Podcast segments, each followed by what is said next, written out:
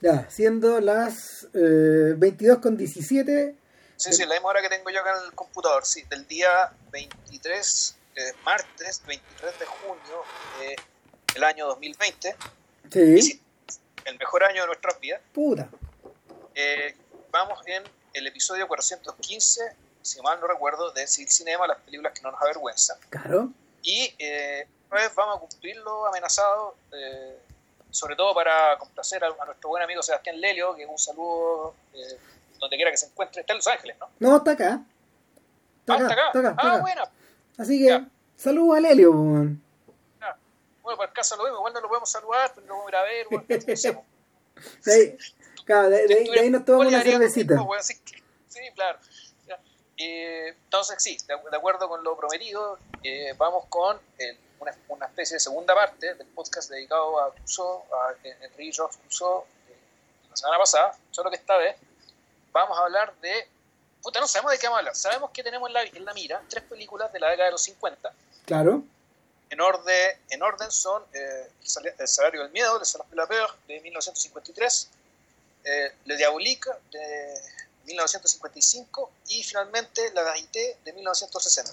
Claro, a eso, a eso hay que sumarle Le Mystère Picasso, que, también vamos a tener alguna referencia a eso. Ahora, ¿por qué razón? Porque... este podcast va a ser corto. Eh, Sí, puta, súper corto. Eh, lo que pasa es que de alguna forma la carrera de Clouseau, la carrera de Clouseau está partida esencialmente en tres. Y, y- y también lo podéis partir un poco más, pero en el, en el, en el episodio anterior habíamos hablado que eh, lo que caracterizaba a los comienzos de- del trabajo de Clouseau fue, fueron dos periodos de, esos fueron dos periodos bien infautos donde tuvo que parar de hacer películas eh, y no fueron tan cortos. El primero fue durante cuatro años porque tuvo tuberculosis cuando volvió de, de oficiar como... Fueron cuatro años. Fueron cuatro años, claro, y eh, cuando volvió de cuando volvía de Berlín y se preparaba para hacer películas y nada, eh, estuvo out y tuvo que incorporarse en el periodo de Vichy a, a hacer filmes y por la misma razón le costó tres años más después tres años más de paro después de que eh, El Cuervo, película que hablamos la semana pasada y que la gente en su época la entendió como una película antifrancesa. claro Por lo tanto, eh, en términos futbolísticos, el tipo quedó cortado. Quedó cortado y después no no solo quedó cortado ahí sino que volvió a quedar cortado cuando cuando ya se acabó la ocupación po. No, que eso voy. po.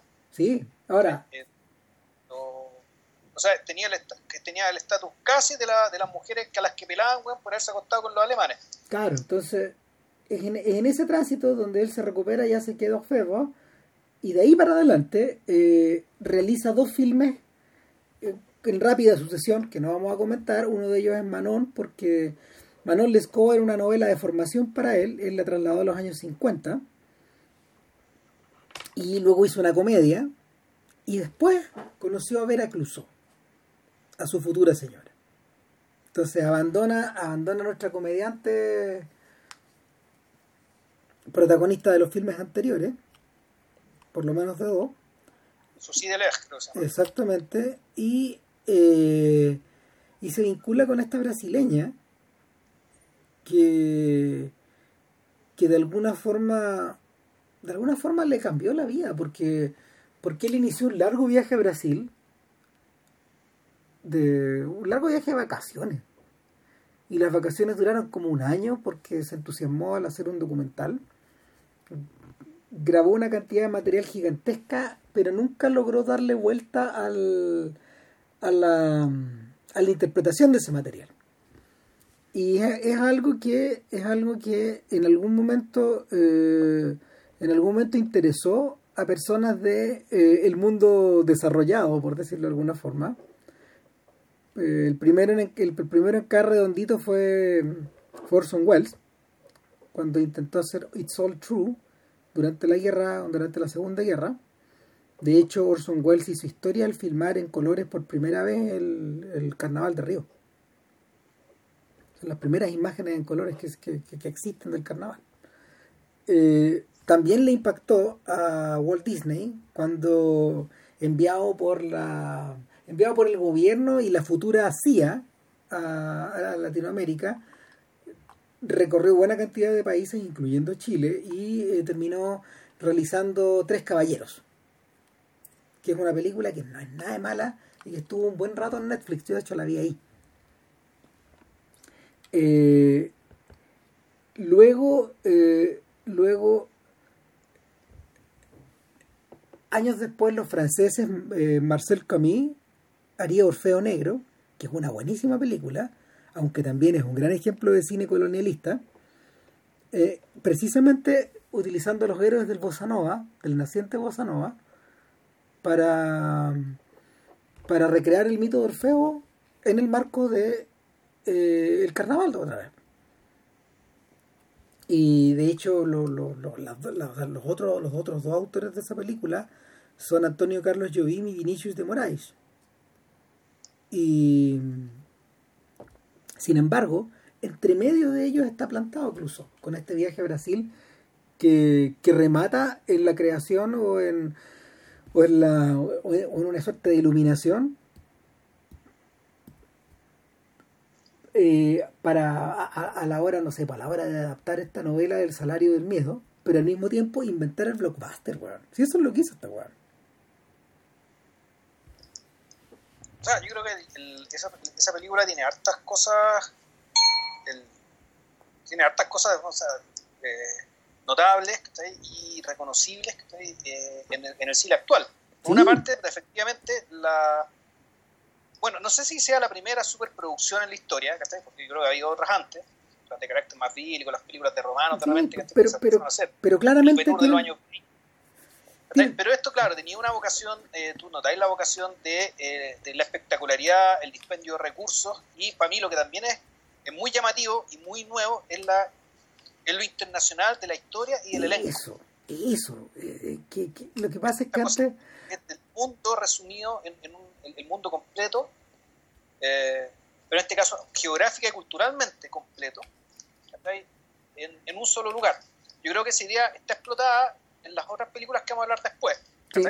Eh, y, y, la más ambiciosa, naturalmente, creo yo que es la Veniré. No la más lograda necesariamente, pero sí la más ambiciosa. O sea, a ver, el, pasa, mira, a mí me pasa que, a mí me pasa que eh, en este punto donde Clouseau empieza a pensar de verdad en un diseño grande. ¿Qué pasa? ¿Cuál es la diferencia con las otras con las otras grandes producciones del pasado? Las otras grandes producciones del pasado son acerca de un tema o son que, puede que puede ser no sé la vida de Jesucristo o eh, una película de romano, ¿cachai? O eh, el hundimiento del Titanic, no sé, porque hubo películas del Titanic en esa época. O eh, o el cómo se llama la la situación de la, la, situación del sur esclavista en los Estados Unidos no sé. Y en esa época ya, han hecho epopeyas sobre la conquista del oeste ponte tú. También. De, tratar el oeste como un, escenario un gran escenario para un gran espectáculo o sea de hecho los primeros los primeros el primero en intuirlo fue el primero en intuir eso fue Raúl Walsh con The Long Trail que es la que es la película que está protagonizada por John Wayne y que se le fue de las manos. Eh, esa no es la primera película hecha en pantalla ancha. Eh, entiendo que sí. una pantalla ancha, yo, yo, yo, recuerdo por tres. Claro, y la, la, la, otra, la otra película que le intuyó, y lo intuyó con mucha, con, con mucha más perspicacia, son, eh, es, eh, es, El caballo de hierro, de, de John Ford, que filmó el año 24 o 25 por ahí. Sin embargo, sin embargo, los gringos no interpretaron eso como grandes producciones. De hecho, uh, The Long Trail fue un fracaso y mandó a la chucha, digamos, la carrera de John Wayne como una estrella. Ford le había advertido que no tenía el ancho, no iba a dar el ancho para interpretar un papel épico como ese.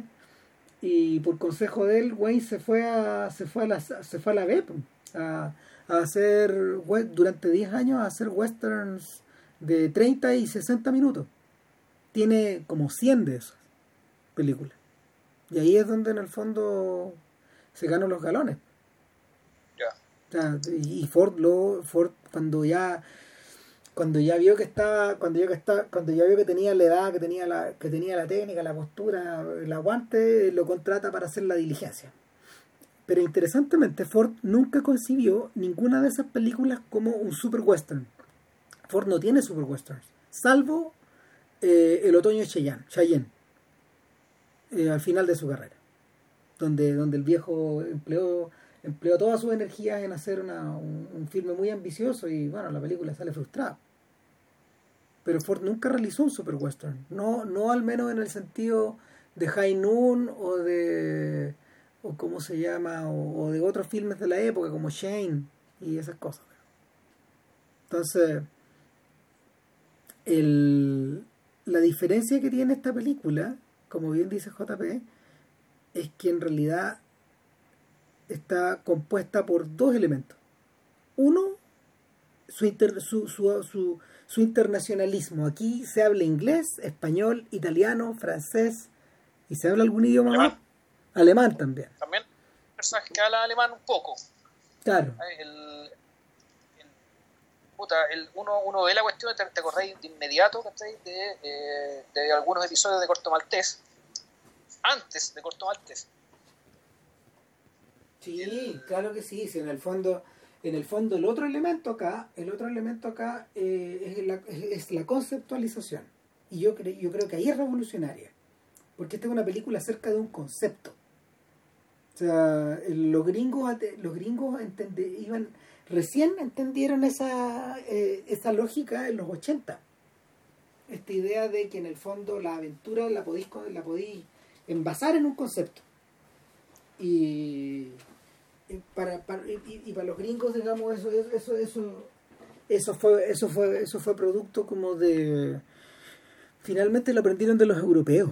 Si los europeos continuaron haciendo esta clase de cosas hay gente que lo entendió a, la pasada como William Friedkin por ejemplo que que lo en el podcast de Friedkin en los 70 eso lo discutíamos que la, claro lo, lo que lo que une lo que une a el exorcista a contacto en Francia y a Sorcerer y hace de ese ciclo, de ese mini ciclo algo unitario o algo que te hace sentido, es precisamente eso, la sensación de la aventura, por un lado, el horror concebido como, concebido como aventura, el policial concebido como aventura, etcétera.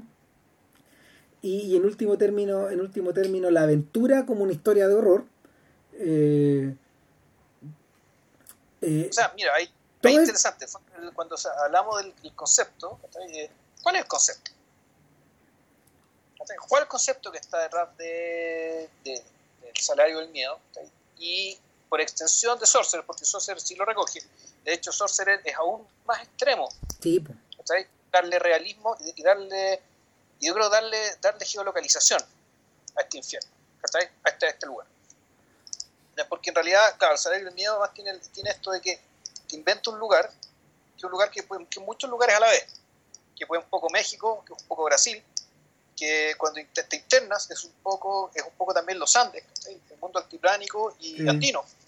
Encontrar gente con ropa, con ese tipo de ropa. Es, Colombia también, es Paraguay, tiene harto... Es como si fuera Sudamérica, salvo digamos, el cono sur. Chile, Argentina y Uruguay, tú decís ya, no, eso no está aquí. Pero el resto de América uno puede decir que está a pedazos, en, puesta en este lugar ficticio, ya ni me acuerdo cómo se llama,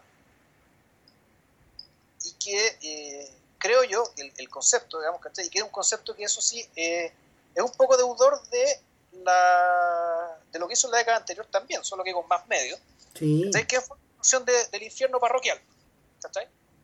Que el, que el pueblo chico, infierno grande, ¿cachai? Pero el, aquí el, lo infernal, digamos, ¿cachai? Está básicamente por, eh, tiene, tiene elementos que, no tienen, que no, no tienen que ver con la mutua vigilancia que sean los pueblos chicos o la malevolencia causada por el aburrimiento, sino que aquí lo que hay es, eh, de partida, una explotación económica feroz de un grupo sobre otro, y por otra, una pobreza, y eso genera una pobreza tan desesperada, tan desesperante, eh, que las personas no pueden salir. En fondo, este, este lugar es el infierno, y las personas que están ahí eh, algunas de ellas son buenas personas o tratan de ser buenas personas que están en, un lugar como ese. Pero son, son fantasmas de quienes fueron alguna vez. Claro, pero sin embargo, la película, de los que más se preocupa, son de gente que fue miserable siempre. Tipo. y que llegó a, que son los personajes de Yves Montand, el protagonista, el gran título, y de Charles Vanel, que vendría a ser una especie de socio, eh, amigo, ídolo, y compañero de, nuestro protagonista. Padre. Dentro de, la historia. Es un poco un padre, un hermano mayor, un mentor.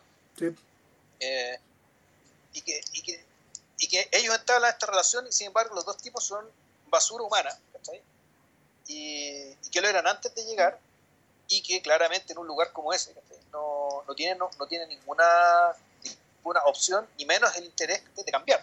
En ese sentido también el, es interesante, digamos, o, llamativo, que la película no se trate de esta palabra de mierda como es tanto de la redención o de la reforma moral o del crecimiento o de lo que sea, de estos personajes. O sea, no es algo que busquen, puede ser que se lo encuentren por el hecho de que la película tiene que ver con, con la, básicamente con la experiencia límite que está convertida en rutina. Y, y, los efectos que eso puede tener. Ahora, como de, lo que se trata esta película es de esta experiencia límite convertida en rutina, pues la experiencia está al límite que por lo mismo es impredecible. Y eso también la película creo que lo deja súper bien respecto de hacia dónde van estos personajes en la medida que se someten a la prueba infernal, digamos, que eh, eh, de, de, lo que la película trata. El... ¿De, qué va esto? O sea... a ver, el, el, esta es una, este, a ver, lo que pasa es que hay, que contar otra cosa más. La representación de Latinoamérica que Clouseau pone en escena eh, es patibularia. O sea, no, el infierno. el, infierno. el infierno. Pero por otro lado, pero, por otro, pero por otro lado, el barrial, el desierto, eh, la ¿cómo se llama? el retrato, a ver, es, por, es por un lado es por un lado una caricatura, pero por otro lado desciende a desciende a ciertos niveles de realismo nunca visto en Europa. Y a mí, a mí, también eso es lo que me lo que me impresiona mucho, o sea, muestra todo el lado muestra todo el lado atroz pero en el fondo eh, esto es distinto a la forma en que John Houston por ejemplo cinco años antes mostró eh, la Sierra Madre en el Tesoro de la Sierra Madre y eso que Houston también viajó a México sí, claro. pero ahí está hollywoodizado de alguna manera ese mundo y, y bueno ahí tenemos otro personaje que también siempre estaba atentado por esta clase de extremos. De hecho, eh, Houston cumpliría su sueño de filmar México de verdad recién en los a mediados de los 80, cuando hizo Bajo el Volcán. Y trabajó con Gabriel Figueroa en Colores, que era amigo de él, de hecho. Claro, pero ahí la mirada tenía que ser otra porque el, el protagonista era alguien que vivía en México. Claro. Por lo tanto, no podía demostrar el país como si fuera algo extraño. No, no, exactamente. Y el otro detalle, el otro detalle es que el, el, infierno del cónsul Geoffrey Firmin, el protagonista de la novela y de, y de la película, adquiere adquiere adquiere otro cariz en ese film. Es de otra manera, es de otra forma. O sea, y, proviene, proviene desde adentro. Y el infierno va con él, en el fondo es la nube negra que va, encima de él. Acá hay algo de eso ahí también, ¿cachai? Pero eh, claramente eh, la, la película se encarga eh, eh, a veces con, con, escenas bien extremas, ¿cachai? Por ejemplo, la cosificación que hace su propia esposa en la película. Claro. Que me llamó mucho la atención. ¿cachai? El hecho de que sea una especie de, de tendera que está enamorada del personaje montada, pero que sin embargo entre que se prostituye y entre que es una especie de esclava sexual del dueño de la del dueño del bar. No, un, personaje es un personaje que no, de hecho no, es, no, tiene categoría de humano para los sujetos que, eh, que, que, alternan con ella todos los días. Exacto. No es un humano. No es un humano. Y uno podría sospechar que la mayoría de las mujeres que viven en ese pueblo eh, no, no alcanzan ese estatus. O sea, un lugar tan violento, tan brutal, digamos que el trato decente hacia las mujeres es un lujo, es una especie de lujo. Claro, de hecho, pareciera ser que lo único que te mantiene es tu es una cierta es, un cierto raspado de masculinidad que hay ahí porque de hecho el chiquillo italiano que, tiene una visa para irse pero no tiene el dinero para irse finalmente se cuelga. No es lo bastante macho como para aguantar ese infierno. Una cosa así. Sí, sí, porque es un tipo que ya está, que él está mentalmente dañado. Claro, O sea. Toda la, mirada, la conducta, la forma de moverse, ¿cachai? Que un- en una película más moderna o en un lugar más civilizado, ¿cachai? Se dice, bueno, tiene que ir al psiquiatra, ¿cachai? Entonces, tiene que tratarse, ¿cachai? Tiene algo. Claro. Pero claro, allá no, olvídate, ¿no? Allí eh, son lugares tan malos que, que efectivamente ¿cachai? la gente, los pajaritos muertos, los, los pajaritos caen muertos solos, Ahora, caen ahogados, ¿no? la película, la película invierte al menos una hora de metraje en la caracterización del lugar, eh, en la relación entre los personajes, eh, tanto en, en la relación dramática como, como al mismo tiempo en, la- en los juegos de poder que ellos tienen. De hecho, de hecho el, el viejo, digamos, para ponerle un nombre, el forastero, eh, de inmediato entabla una amistad con el único francés que hay ahí. ¿Por qué? Porque hay gringos, alemanes e italianos. Sí, Todos potenciales enemigos. Eh, y por otro lado, eh, toda la complicidad que el personaje de Montant tiene con Luigi, que era, que era el sujeto con el que él vivía y que era como su señora, en el fondo. Son como dos presidiarios, Juan. Porque hay uno que hay uno que cocinaba y lavaba y el otro el otro andaba dando vueltas por ahí flojeando, digamos. Eh, es- esa, esa, esa alianza de inmediato se acaba y se traslada se traslada la- a esta relación hermano her- entre hermanos o padre e hijo digamos o de camaradas claro.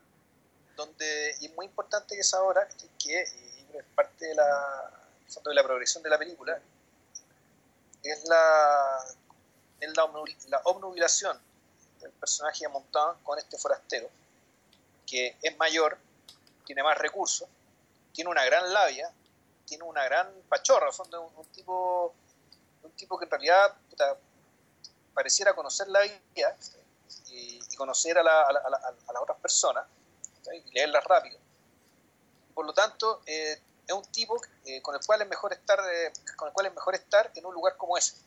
Mm. Es, una, es una persona que llega sin ni uno y sin embargo se la arregla para vivir y para lograr lo que quiere. Y que en, en inglés se usa la palabra resourceful, que es una persona con recursos, que aunque no tenga ni uno, se las va a arreglar para, eh, para lograr lo que quiere, obtener lo que necesita y tal, digamos. Entonces el personaje como lo que hace es, eh, en cierto sentido, se produce una especie de triángulo amoroso que se acaba rapidito, Claro. dicho de manera, donde se abandona a Luigi, o mejor dicho, eh, le hace ver que a él, le importa poco, digamos, que puta, que se siente más amigo de este otro. ahora eh, en, en- en español uno recurriría a la fórmula de Homero Odiseo Fecundo en Ardides man. Ya, Claro, puta. Eh, ahora, el, esta dimensión carcelaria que, que tiene la, la película durante la hora inicial se transforma una vez que eh, tarde entra el conflicto central. Por Claro. ponerle un nombre a esto, porque en realidad, en realidad es más bien una decisión fatídica. Si todos, todos estos gallos han estado mirando, han estado mirando como perro hambriento, mirando un hueso, eh, todo lo que pasa al interior de SOC, que es la, es la empresa, es, la- es- es la- es el único punto de civilización en la mitad de ese infierno. ¿Y, es, ¿Y qué? Civilización es lo peor del capital para estos efectos, claro. porque claro, SOC está, SOC está depredándolo todo. Si es una empresa, es una empresa eh, extractora, extractora de petróleo que que ya ha avanzado mucho en la que ya ha avanzado mucho en la prospección y cuando logran encontrar petróleo se les empieza a incendiar y se desata una crisis. Claro, entonces ahí, ahí viene como la, gran oportunidad que tiene toda esta gente, todos estos europeos, para poder salir de ese lugar de mierda. ¿Por qué? Porque necesitan, eh, en una escena que es maravillosa, cuando el- el- el jefe, el jefe de esta extracción o de la oficina eh, convence a los otros burócratas, ¿cachai? esta empresa mierda, ¿cachai? de por qué hay que llevar, hay que mandar cami- eh, camiones con nitroglicerina para, para apagar la explosión. Entonces, ¿qué le dice, qué, qué es lo que le dicen los, los burócratas? Oye, pero no, pues los camioneros no van a querer ir, pues, además con los sindicatos y todo, pues, no, no, no, no, no, no, no. No vamos a mandar los camioneros sindicalizados.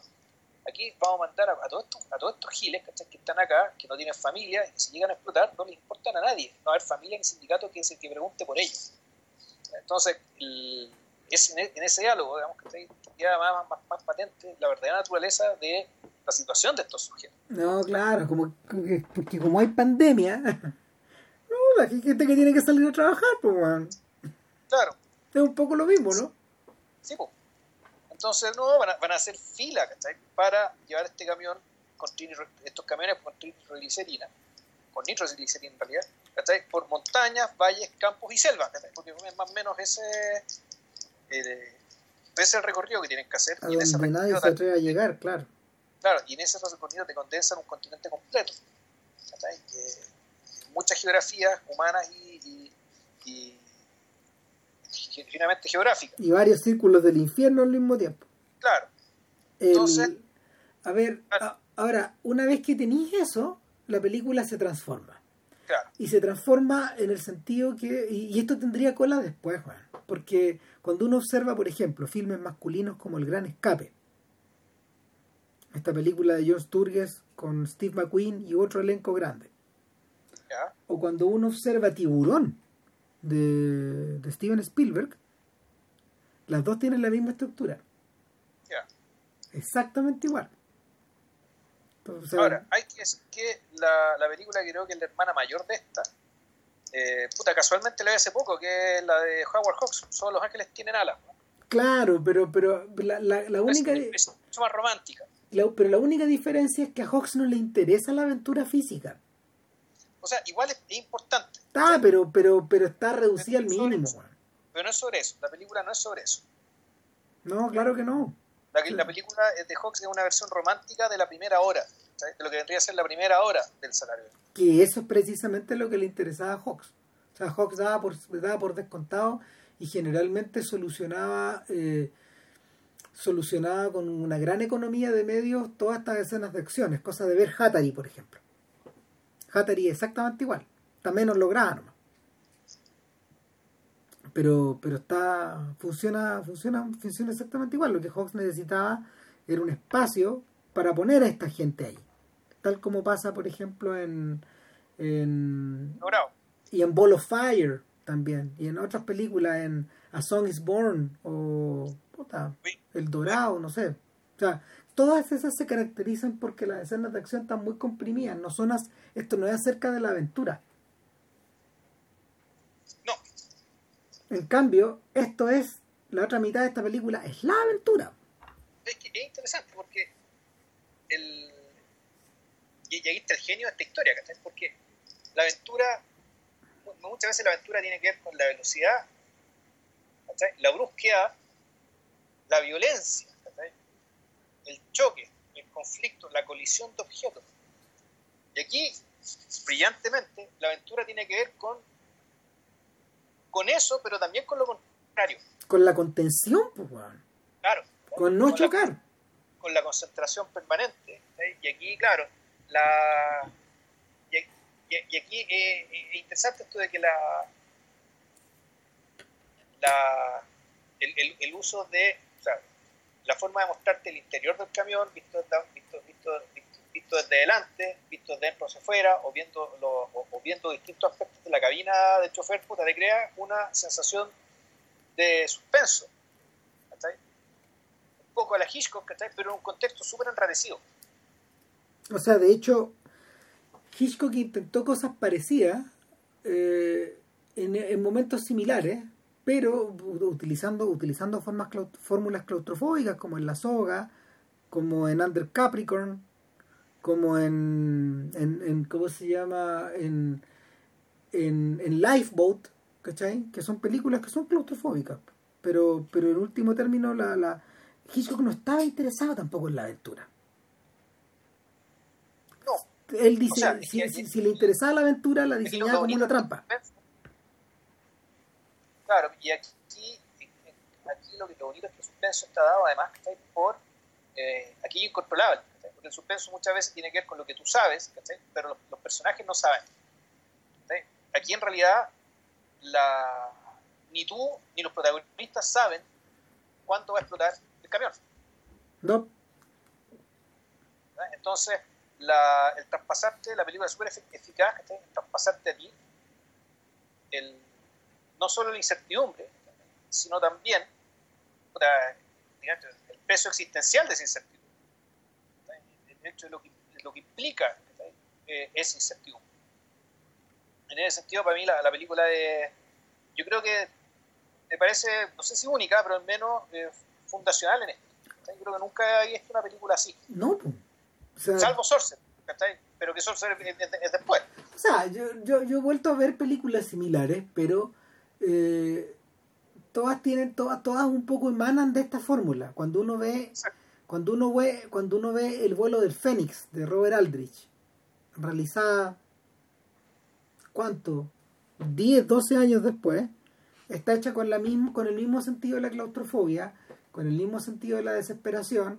También hay un ambiente internacional, eh, también hay desierto, eh, solo que no está tan bien, no está tan bien resuelto. Pero, pero es la misma película en el fondo. Lo que necesitan ahí es hacer volar, es hacer volar a, a ese avión unos cuantos unos cuantos kilómetros para no morir de sed.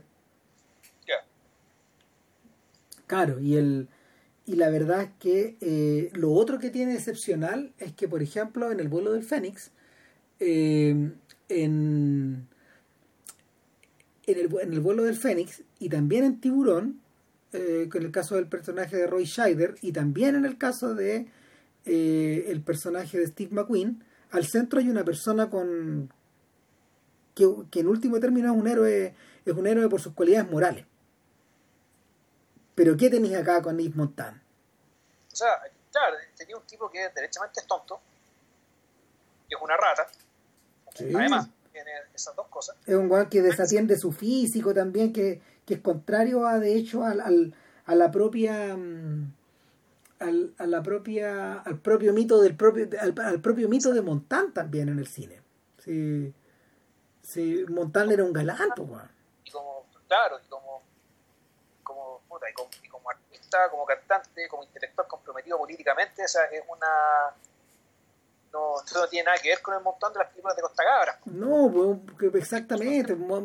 Ese montán está concebido como una persona excepcional, porque puta, también el, el, el propio actor, el, el, propio cantante tenía ciertos rasgos que lo, que lo, que lo separaban del normal también de, de esas estrellas. O sea, cuando uno lo ve en la, en la guerra finí, en la guerra terminada, o cuando uno lo divisa también en cuando uno lo divisa también en en, en, en, en Les Arcs Rouge, creo que trabaja, ¿cierto? Sí, pues de... Bueno, ahí me confundo. Lo no, que pero... sí, siendo de agente de la CIA, mm. estado de sitio, ¿sí? Puta, en el fondo es el, el mismo personaje.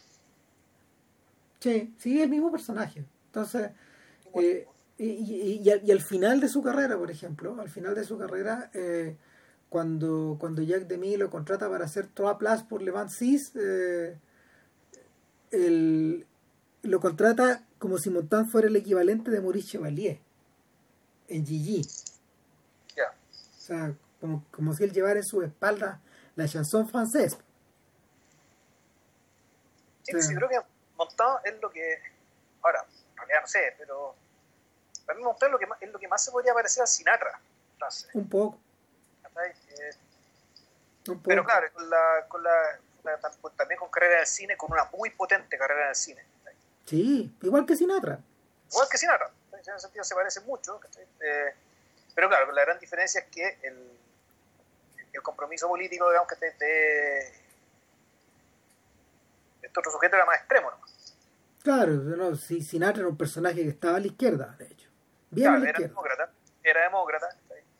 Antirracista ultranza. Claro, o sea, fue un hombre que estuvo en la vanguardia de la sociedad estadounidense en, altas dimensiones. Mm. Eh, pero era al mismo tiempo era anticomunista. Claro. Montón, en cambio, él era un comunista convencido, pero que en algún momento también tuvo un quiebre con el partido. Sí. Y fue vilipendiado por el Partido Comunista Francés y desde Moscú directamente. O sea, si no, si, si, si no, o sea, de hecho, el quiebre es evidente porque si no, no hubiera hecho bien, por ejemplo. De Godard. Que, es una crítica a ese mundo. O sea, donde todos, sal, donde todos salieron tranquilados. Entonces, bueno, verlo, verlo, verlo, verlo convertido en esta rata, en este, en este bruto también, en este sujeto, en este sujeto que en el fondo eh, consigue llegar al final, consigue llegar al final de esta travesía después de después de mucho sufrimiento, después de harta muerte, de hartos personajes que, que, que, vuelan por los aires y no solo explotan, sino que algunos, algunos se les reservan algunos castigos infernales. Claro, eh, lo que pasa es que lo que pasa es que cuando seleccionan a cuatro choferes, dos camiones. Entonces, eh, dentro de esta lógica, en un camión, sin que nadie lo espere, se produce la fraternidad, que es entre el personaje italiano, Luigi, y el alemán. Y, el único personaje realmente inteligente, digamos, que, que hay acá, que es el, holandés, eh, Bimba. Sí, el holandés. El holandés. Entonces esos dos personajes efectivamente arman algo parecido a, no decir una familia, ¿cachai? Pero una sociedad, una amistad virtuosa, en el respeto, el, complemento, la, complementariedad, ¿cachai? Entre, un, entre lo que puede hacer uno y lo que puede hacer el otro. Y como contraste, ¿cachai? Va ir montando este personaje, este palurdo, ¿cachai? Con su ídolo, que es el otro francés, que no me acuerdo cómo se llama, el personaje de Charles Vanel, y, aquí lo que ocurre es, básicamente, es que se desanda todo el camino que nos mostraba en la primera hora. Es decir, el ídolo del personaje montado resulta ser un cacho, un inútil, un cobarde, una fachada. Bueno, Tal, tal, como, tal como lo supuso tal como lo supuso el tipo, el capataz, digamos, de, de la otra empresa, le dijo, tú eres muy viejo para manejar, te vayas a deshacer. Dicho y hecho. A lo mejor si hubiera sido 20 años más joven, habrías tenido el arrojo, la valentía, el resto físico, no sé. Claro, entonces, la, si mal no recuerdo, el, efectivamente la, la, película y la gratuidad y la violencia de este infierno que queda manifiesto en el hecho de que de las dos parejas sobrevive la pareja no virtuosa. Los otros dos, los que ya, los que puta, demostraron ser atinados, inteligentes, Puta, cachar, los que iban primero, además los que se encontraban primero con los peligros, eh, de la nada, puta, explota. Y, y, su, y, y puta, es, magistral como te, como, te, como te muestran, digamos, la muerte de ellos, porque básicamente nunca te la muestran, te muestran qué es lo que pasa en el otro camión. Y de repente alguien, si mal, si mal no recuerdo, está liando un cigarrillo y de repente se escucha un ruido y una ráfaga de viento hace volar el papel con el tabaco. Increíble. ¡Pum! Increíble. ¡Pum! Se ve, la, se ve el hongo, digamos, que puta, nada la explosión y listo. Y eso fue todo. Y a, partir de ahora lo que viene, efectivamente, la, el, la, ulterior degradación ya este matrimonio mal, mal avenido, desengañado, que, eh, puta, para el tráiler, efectivamente termina con la muerte del cacho, el buen más viejo. Una muerte, una muerte atroz una muerte puta, atroz, lenta, eh, no la vamos a describir. dolorosa. No, ¿para qué? Causada, causada por el otro, aunque voluntariamente, pero negligentemente también. Pero sin embargo, es interesante que el personaje montado en cierto sentido ya trasciende su molestia con este cacho que se, le, que se le vino encima y lo vuelve a tratar con cierta humanidad. efectivamente, este personaje atraviesa un par de barreras este personaje evoluciona hacia, hacia algo mejor con motivo precisamente de la experiencia límite. Ya de haber efectivamente atravesado sobre ello el infierno. Ahora, lo que queda después, lo que queda después de eso eh, está, yo diría que está está conseguido quizás mejor que lo que lo logró Friedkin, con más medios, con más efectos especiales, con más espectacularidad. A Friedkin la película se le va de, lo comentamos en el podcast, es una gran película, pero se va de las manos por su gigantismo. El, Friedkin además discutía, Friedkin estaba discutiendo no, con, no, no solo con esta película, sino que se lo hizo el doblemente difícil, estaba discutiendo al mismo tiempo con Aguirre y con Apocalipsis ahora en el fondo. Sí, creo que estamos cuando hicimos el podcast.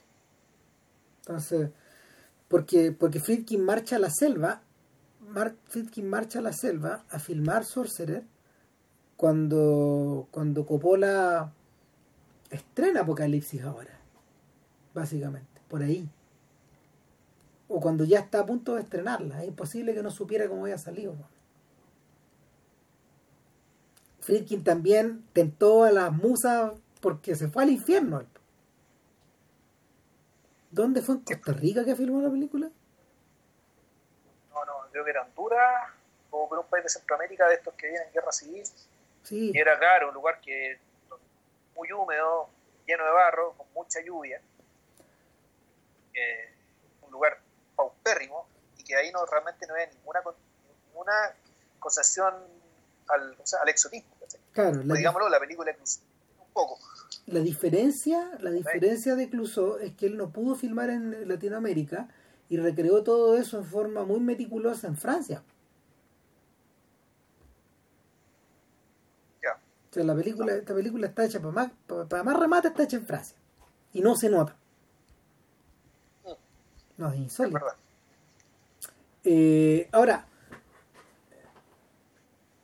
después de esto, después de este tremendo gesto que lo hizo famoso en el mundo entero, y que, y que, y que para rematarla más, digamos, fue producida por él, y, y es decir, lo hizo muy rico. O sea, lo, lo- hizo millonario esta película. Claramente, claramente existía. que, hágase una idea, mi tío Jorge, un tío que yo creo mucho, este día estuve hablando con él, es un gran cinéfilo, esta gente que ya el de andar ya por los 80 años, cerca, eh, pero que claro, cuando nosotros ya hablábamos de cine y él me contaba las películas que él, había- que él veía en los cines, ¿cachai? Aquí en Santiago, en la década de los 50, principios de los 60. Y, y él se acordaba de esta película, ¿cachai? Con, un, con una video. Entonces, una película que realmente fue importante en entonces y que además fue eh, eh, recordada pues, ¿cachai? hasta ahora. Sí. Bueno, al punto de que le hizo una versión. pues, No, si esto es un clásico, clásico. Sí, Claro. sinceramente es difícil encontrarse con un filme, es difícil encontrarse con, con una con una producción mejor, más, a ver, con una producción que haya, que haya sido mejor realizada en esos términos que esta. Y, y eso también para el cine europeo era una novedad, porque lo- los europeos no habían intentado, los europeos no habían intentado filmes de esta escala, si esto este es un filme de criminales en el fondo, este es un filme carcelario en otro sentido, este es un filme de aventuras también, pero pero pero no pero- nadie lo había practicado en esa lógica. Claro, la, escena cuando llegan al, al- cuando el tipo finalmente llega al, al pozo petrolero ardiendo, es decir, esas cuestiones son es infraestructura de verdad, ardiendo de verdad. Entonces, es- esto es una producción grande, importante, y está siendo controlado ¿cachai? para lograr el efecto estético que además se deseaba. Ahora, yo iría más eso- lejos. eso- Mira, el tipo nunca sale del infierno. Sí, el, el- es notable, que el infierno es el pueblo, el infierno es el camión y el infierno es el pozo petrolero que, al cual finalmente llega. Y incluso uno podría entender que la, el, el- el final de la película es un final súper absurdo y súper tonto, digamos, que, que en el fondo le hace justicia a la estupidez del personaje también y a la adrenalina con la cual eh, que, lo, que lo tuvo sobreviviendo a lo largo de toda la película uno podría también interpretarlo como la incapacidad de este personaje de conocer y lidiar con la felicidad. sí, ¿Por qué? Porque en realidad la película es infierno en el comienzo, principio y fin. No no hay no hay cómo se llama no hay escapatoria porque la ceguera que tiene es de un tamaño más grande que, que, que la de que la de la aventura. Claro. Y como hablábamos el otro día acerca de el pues me cago unos pistachos, así como puede ser que meta un poco de ruido. No. Esto de la transformación de las personas que cuando están sometidas a situaciones límite, como el ejemplo este de las perso- del personal de los, de los bombarderos, de las fortalezas volantes en la Segunda Guerra Mundial. Claro, aquí hay un poco de eso. ¿sí? So- naturalmente, sobre todo en el, en el camión, digamos, donde, donde iba la gente respetable. Pero en este camión, pero en este otro camión también. ¿cachai? El otro camión también tenía que ocurrir, digamos, de una otra manera. ¿no? El hecho de que tú, la situación límite, te hace ser un poco más inteligente, más alerta, ¿cachai? y a veces incluso está más generoso y altruista, ¿cachai? como era normalmente. Mm. En cambio, este personaje efectivamente eh, termina la situación límite, la adrenalina la sigue manteniendo alta. Y baja la defensa. Va- va- baja, baja la guardia. Entonces, el, y uno podría interpretar eso efectivamente como la incapacidad de lidiar con algo parecido a la normalidad. Y una vez que te enfrentaste a la normalidad no la puedes controlar. Oh. Y eso te lo muestra en un minuto. En un minuto queda claro que el, el destino de este sujeto era ese. Eh, para cerrar, para cerrar y pasar a la siguiente, eh, yo las únicas producciones europeas que, que la única es el único sujeto que empezó a pensar en esos términos y que yo creo y, y, y que lo llevó más lejos aún y probablemente es interesante probablemente inspirado por el esfuerzo de Clusot fue David Lean. O sea de hecho el, el gigantismo de Puente sobre el río Kwai solo puede explicarse en términos de la del salario del miedo bueno pues nos ahí Sí, pero, pero, pero, pero eso es otro nivel, es un medio metafísico. No, Sí. las, pe- las películas de Herzog no están alimentadas por esta furia de Clouseau. En cambio, yo diría que las los, personajes, lo- los obsesivos de David Lean, eh, sobre todo Tom- Thomas Edward Lawrence y, y, y el, el- el- el oficial encarnado por el oficial encarnado, ¿cómo se llama? Por, por, por Alec Por. Guinness. ah le Guinness, perdón Claro, por Alec Guinness, claro, poseen esas características también, pues ellos viven en el infierno también. En cierta medida, o se lo encuentran. Eh, Yuri Chivago es un caso distinto, y también yo- el, profe, el profe de, de Robert Mitchum es la hija de Ryan. Esa es otra cosa. Pero también están afectadas por este gigantismo. Ahora bien, que en esas películas además ahí lo que importa es el drama sí, más que la más que la aventura. Ahora bien, eh, a mí lo que me llama la atención es que Clouseau redobló la actitud dos años después de estrenar esto. Y cuando, cuando estrena Le Diabolique, que, que el título es Los Diabólicos, en el fondo, ¿cierto? ahí perdón lo que pasa es que la es un problema con no sé si es un problema de- que de Diabolique eh, yo tengo mis dudas si que en francés eso sirve eh, ¿Es para neutro? masculino para femenino o solo para femenino Eh, Ya. Bueno, el asunto es que el asunto es que eh, el mito dice que eh, le ganó a Hitchcock por horas el, la adaptación de de la novela de Wallo y Narcellac. ya le ganó por horas, digamos. Y, y ahora, viviendo la película, mira, yo nunca la había visto. Raro, nunca había visto La Diabólica. no Eh, yo tampoco yo sabía que existía A pesar de que es un filme, pero es prestigiosísimo, es una, es Claro, considerado... nosotros, nuestra generación además nos encontramos con ¿cómo se llama esto? con la con la versión de los 90 Sí, yo ni la vi tampoco, pero, pero yo, yo sabes, para mí era claro que La Diabólica es uno de los filmes europeos importantes de todos los tiempos. Entonces, y, y, y, de alguna forma es el filme que eh, interesante, es el filme que hoy día suscita más interés que el salario del miedo. sí, yo creo que es una mejor película está mal lograda Eh, sí, puede ser. Yo, yo creo, yo, yo tengo mis reparos, pero es porque eh, Le Diabolique es un caso raro. A ver, es un filme que eh, cae dentro del de- cae dentro del horror. Por lo menos los franceses y los americanos lo, lo meten dentro de ese género. Eso, eso probablemente también porque Boileau y Narcellac, los novelistas que escribían en tándem y que son también los autores de, de Entre los Muertos, la novela que inspiró a, a Vértigo, y son los autores de Les en Visage, de, lo- del, del- de Los Ojos sin Rostro, que inspiró la película de, de Georges Franju. Tres clásicos, imagínate. Eh, y tienen más y, tienen más adaptaciones al cine, de hecho. Ellos escribieron muchas novelas juntos. También vivieron, también pudieron llegar a la ancianidad escribiendo juntos. Eh, el, e- ellos mismos como autores están férreamente involucrados con, eh, el, con el fantástico y con el crimen. Con esos dos géneros. Entonces, eh, siento que a, a varios años de distancia de los, de los, de los policiales que, que filmó en los, en los 40, esta es una película que es una puesta al día de esas mismas preocupaciones.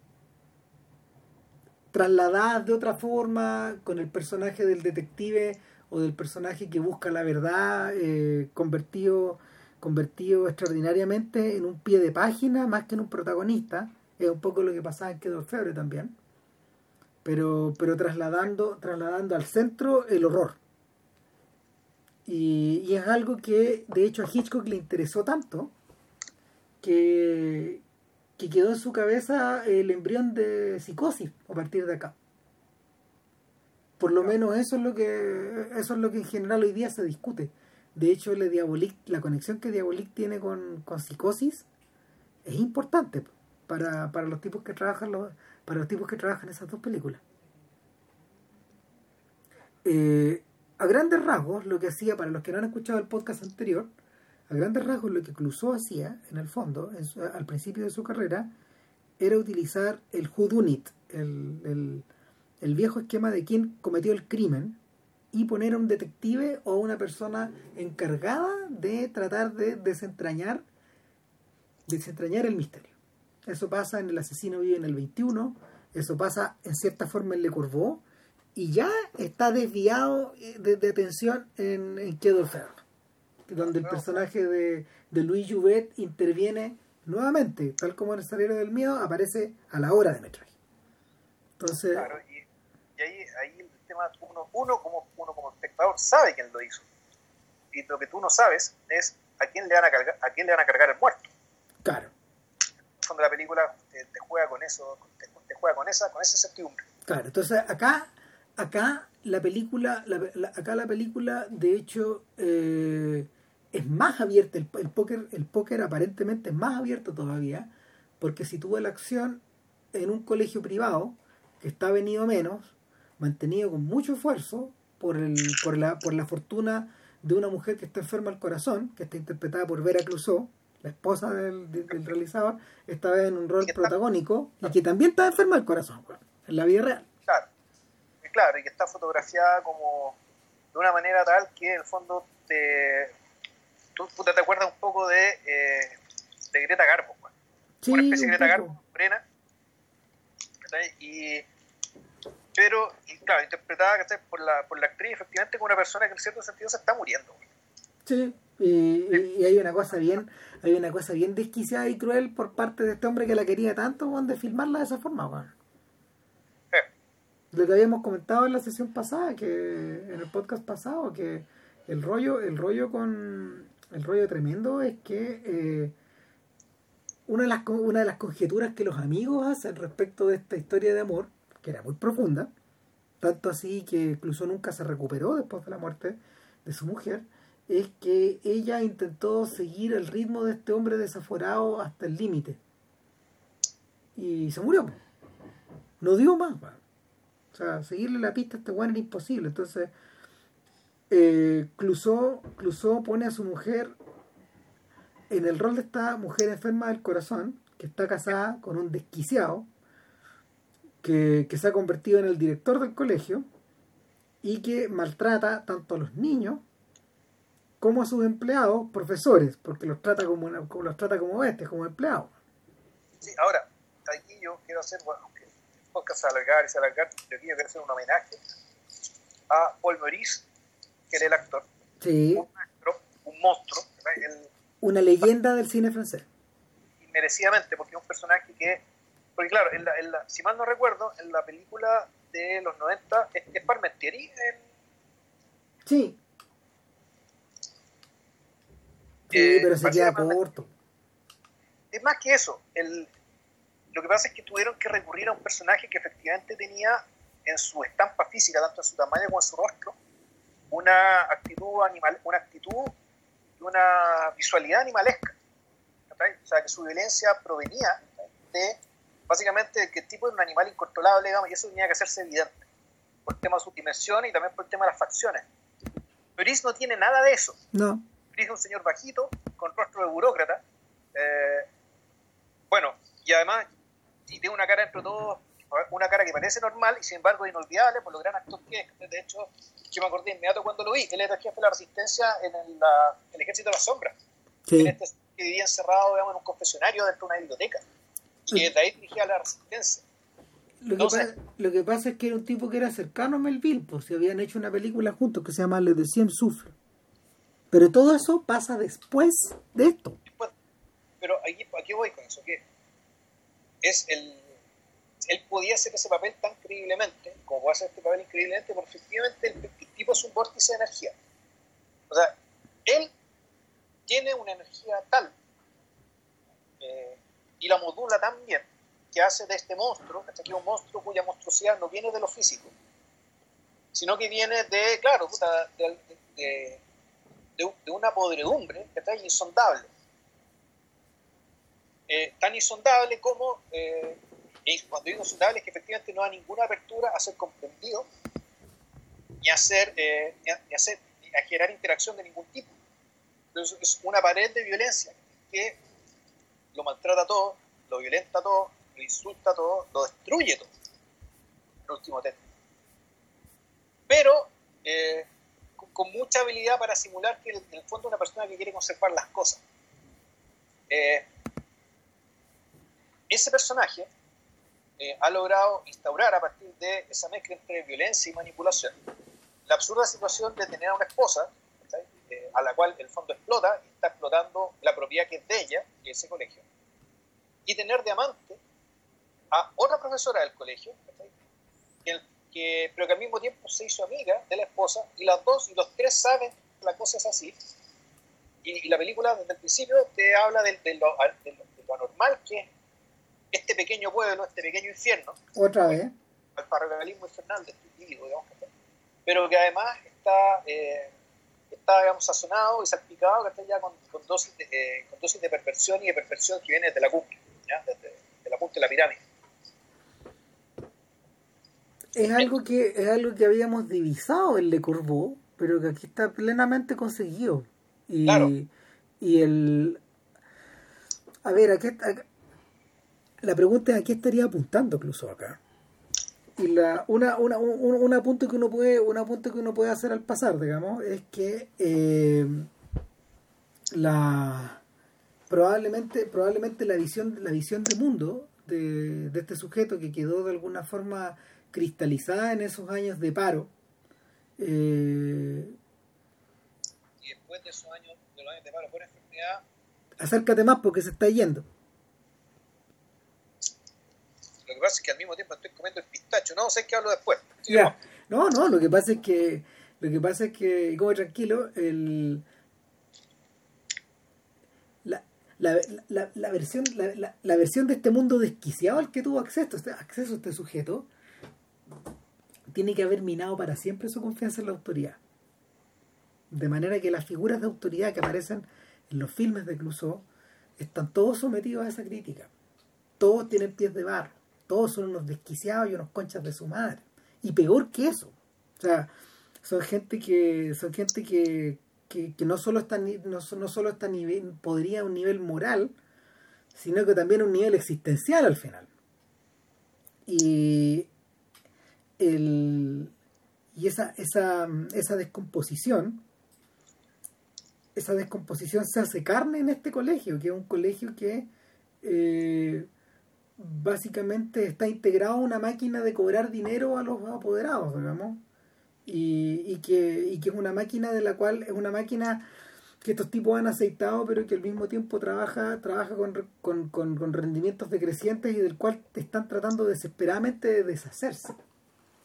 Este sujeto sabe que tiene que mover su, su inversión para otro lado. Pero, pero para eso tiene una enorme dificultad, digamos. La esposa no se muere y él se lo hace presente. El problema es que como tú no te morís, no puedo irme de aquí. Se lo dice más de una vez. Eh, la, sensación, la sensación carcelaria se, se despliega eh, desde la punta, tal como decía JP, desde, desde el director a la, direct, a, la, a la directora, a la profesora, a los otros dos empleados, a los otros dos profes, y de ahí hacia abajo, hacia los propios alumnos.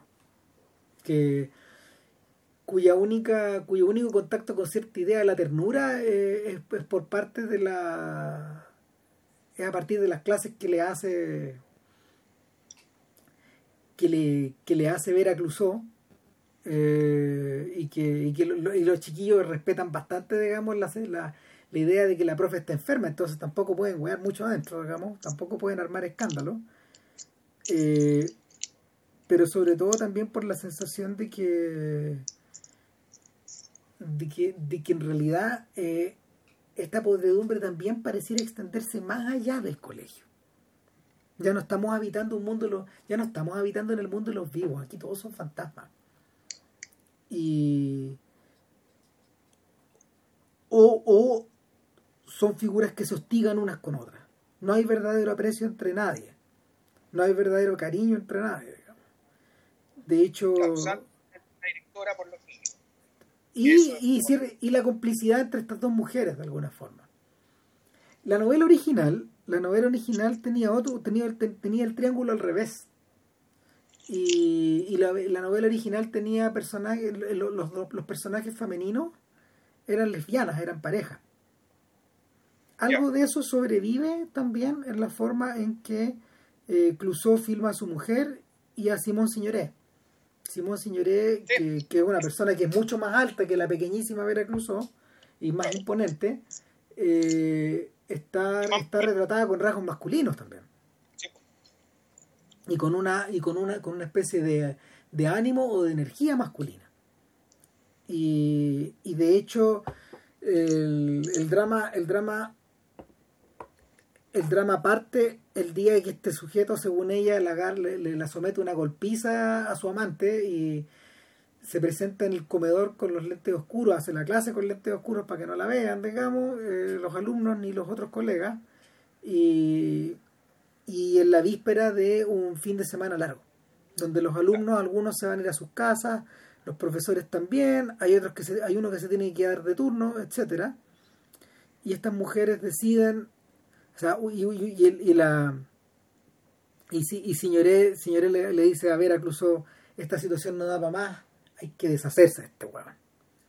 Además podemos deshacernos de este weón porque viene un fin de semana largo. Y en una escena que no está en la película, procede a explicarle a Vera su plan y su plan consiste en viajar juntas a Niort, donde, donde Signoret tiene una casa familiar que, está, que tiene arriendo. Interesante, Niort es el pueblo natal de Clouseau. Oh, mira tú. Hasta allá se lo llevó. Y, y, esto ocurre en Saint-Cloud, no, no, no ocurre en París, también ocurre en una ciudad pequeña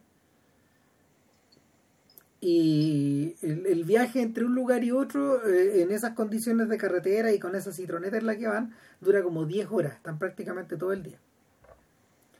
Y, y el plan consiste en que Vera Clouseau llama a este sujeto y le dice me voy a separar de ti, se acabó este matrimonio, este sujeto se toma el tren en la noche, eh, llega muy tarde, a escondidas de los vecinos, a escondidas de los arrendatarios que viven arriba, en el segundo piso.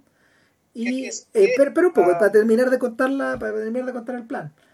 Y ahí, eh, en ese momento, este, en, ese momento, ellas le van a, eh, Clusó, que va a estar a, a, solas con el marido, porque señoré va a estar con los arrendatarios, escuchando un programa de la radio, digamos, rellenando el tiempo y, y desapareciendo de escena para que los arrendatarios no se den cuenta que llegó el marido. Claro, hay eh, gente que no puede ser más profesores, digamos, cosa que no es gratuito que, que, incluso haya tomado, haya tomado esa decisión de darle esas características a esos personajes. Claro, bueno, le dan, le, le, el plan es darle a beber una botella de whisky que está con somnífero, luego tomar a este sujeto que está inhabilitado, meterlo dentro de la tina, ahogarlo, eh, luego meterlo en una gran cesta de mimbre que, eh, que ellas llevaban como equipaje eh, y devolverse, devolverse nueve horas hacia San Clos, entrar al colegio y volcar el contenido de la cesta, al hombre adentro, hacia una piscina. Para simular que este hombre se ahogó. Bueno, entonces, en la película el plan sale tal cual. Sí, pero hay que importante, quiero destacar algo. El, que cuando con una premisa como esta, ¿qué ocurre? Ocurre que todo lo que ocurre, todo lo que pasa cuando efectivamente el marido llega y, y, Vera Cruzó está, está, sola con la tipa arriba, del fondo tú estás viendo el suspenso en qué se basa. El suspenso se sostiene en la medida que la puesta en escena, mejor dicho, la obra dentro de la obra, como en Hamlet, funcione. Porque en rigor lo que están haciendo es una obra, una especie de obra, un, un espectáculo para este orangután, solo que el objetivo del espectáculo no, es entretenerlo, sino matarlo. Claro. Entonces, es, un doble espectáculo, porque el y ahí es donde la película engancha con Hitchcock. Es el espectáculo para el orangután, pero el espectáculo para nosotros también, que estamos presenciando este acto depravado. Claro, pero y desesperado. El, espectáculo para el orangután no es el mismo espectáculo para nosotros. No. ¿Qué, es lo que pasa en Hamlet? Nosotros sabemos a lo que el orangután no sabe. Entonces, está esa dimensión de suspenso por un lado, pero es raro porque nosotros queremos que al orangután le pase algo. Entonces, en realidad, el suspenso va por el lado de que, en realidad el, espectáculo, el espectáculo para nosotros, el espectáculo para él sí sea el mismo. Claro, que maten a este weón. Entonces, que, que maten a este weón. Y una vez que esto, que esto ocurre, el suspenso va para el otro lado. Se, el suspenso se desplaza hacia el McGuffin. Y en este caso, el McGuffin es la este miembro, que empieza a botar agua. ¿Por qué? Porque está el fiambre adentro, envuelto en una cortina de baño, que está todo mojado, que está Entonces, toda la película te tortura, digamos, y, porque es, es suspenso eso, torturarte, atormentarte. Con, la, con distintas instancias en las cuales se pudo haber eh, descubierto esto. Claro. Buena parte, buena parte de la energía de la película, de, del centro del filme, que dura casi dos horas, de hecho no es tan corto, está, está invertida en está invertida en ese eh, eh, en ese trámite, digamos. La película saca músculo ahí. Claro, y, y eso, claro, cuando, cuando lleguemos al, al final, lo que realmente pasa acá, eso tiene una explicación. ¿La explicación cuál es? La explicación es aumentar la solidaridad entre estas dos mujeres. O sea, fondo el, aquí nosotros suponemos que estas dos mujeres que se eliminan a este, a este animal son un núcleo sólido. En un principio no tanto, pero después de, después de todas las pruebas que pasan, tanto en la ejecución del crimen como en el encubrimiento del crimen, desplazando el cuerpo de vuelta al, al colegio para tirarlo en la piscina, donde también hay problemas, se prenden luces que no se deben, entonces el suspenso viene de nuevo a, que, a, la aparición del testigo, a la aparición del indiscreto. Entonces, todas esas pruebas están puestas ahí, se dedica mucho tiempo en ellas, para efectivamente suponer y para que quede muy claro que entre estos dos personajes hay algo sólido. Hay un pacto siniestro, digamos, un pacto siniestro entre, entre mujeres que, están a la altura, una de, una de la otra. Aunque permanentemente eh, aparece la figura de eh, el personaje de Veracruz, la esposa, débil, timorata, asustada, digamos, no, y, en peligro, yo creo que está en, peligro vital, ¿ves? hay un momento en que le duele la cuchara. Sí, claro. O sea, donde eso tiene que ver con su complexión física, de ser tan bajita, y por otra parte, por el hecho de su morbilidad, por el hecho de estar enfermo. Eh, y versus este otro personaje que pone, pone, la energía masculina, la resolución, la convicción, eh, que tiene, claro, cuya seguridad en el funcionamiento del plan eh, parece provenir eh, solamente de su carácter, de su fortaleza de carácter. Ahora, la película se vuelve realmente fascinante cuando eh, ellas tienen que eh, forzar una situación para que vacíen la piscina, encuentren el cadáver de este huevón y digan, oh, este huevón se cayó, dado que no había nadie en el colegio, este sujeto seguro se puso a chupar y se cayó, se cayó curado en la piscina y se ahogó. Claro, lo que pasa es que hay una parte del plan que no funciona. Lo que pasa es que cuando tienes, cuando tienes un abogado, los gases del, los gases, los, gases del cuerpo inflan al, inflan el cadáver y el cadáver flota. Debería flotar. Claro, y aquí no ocurre eso. Nunca llega a flotar el cadáver. Entonces, puta, la, la, piscina, la piscina está tan repleta de agua sucia que, que y sin limpiar que que además que plantean esta idea de que el colegio, como está en las últimas, digamos, no hay plata para, ni siquiera para lavar la piscina, para limpiar la piscina. Entonces, para tener la operativa. Claro, en esta, en esta pasada, en esta pasada, eh, señoré, señoré arroja un arroja un manojo, arroja, o sea, va, y recibe un arroja un manojo de llaves y las llaves caen al agua y un niño se tiene que meter a buscar el que se, ofrece a a buscar las llaves, pero lo que rescata en vez de eso es un encendedor. El encendedor de esta bestia. Y sin embargo no hay nada más. Y claro, tal como dice JP, el momento estelar es cuando estos sujetos, cuando, cuando, esta gente draga la piscina y no hay nada. Desvanecido el cadáver. Y de ahí para adelante viene, de ahí para adelante viene un cuarto de película que en el fondo es historia de fantasma. Y, ahí, es donde desembocamos evidentemente en el Judunit, en este elemento de qué, qué, qué quién, quién hizo esto. Si este sujeto murió, claro, ¿quién está detrás? Si este sujeto murió, ¿quién sacó el cadáver del agua?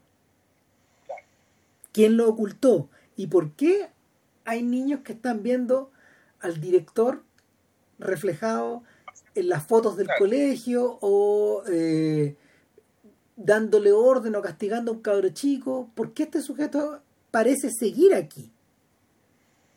No, claro, y es que eh, pasan muchas cosas que son maravillosas. Bueno, el tema de la foto, que es una gran escena, que sacan la foto, y después muestran la foto, efectivamente se ve la cara del concha de su madre reflejada en la, en la, pantalla. Sin embargo, yo fíjate que volví a la escena cuando se tomó la foto y la cara del hueón no está. No está, pero sí no está.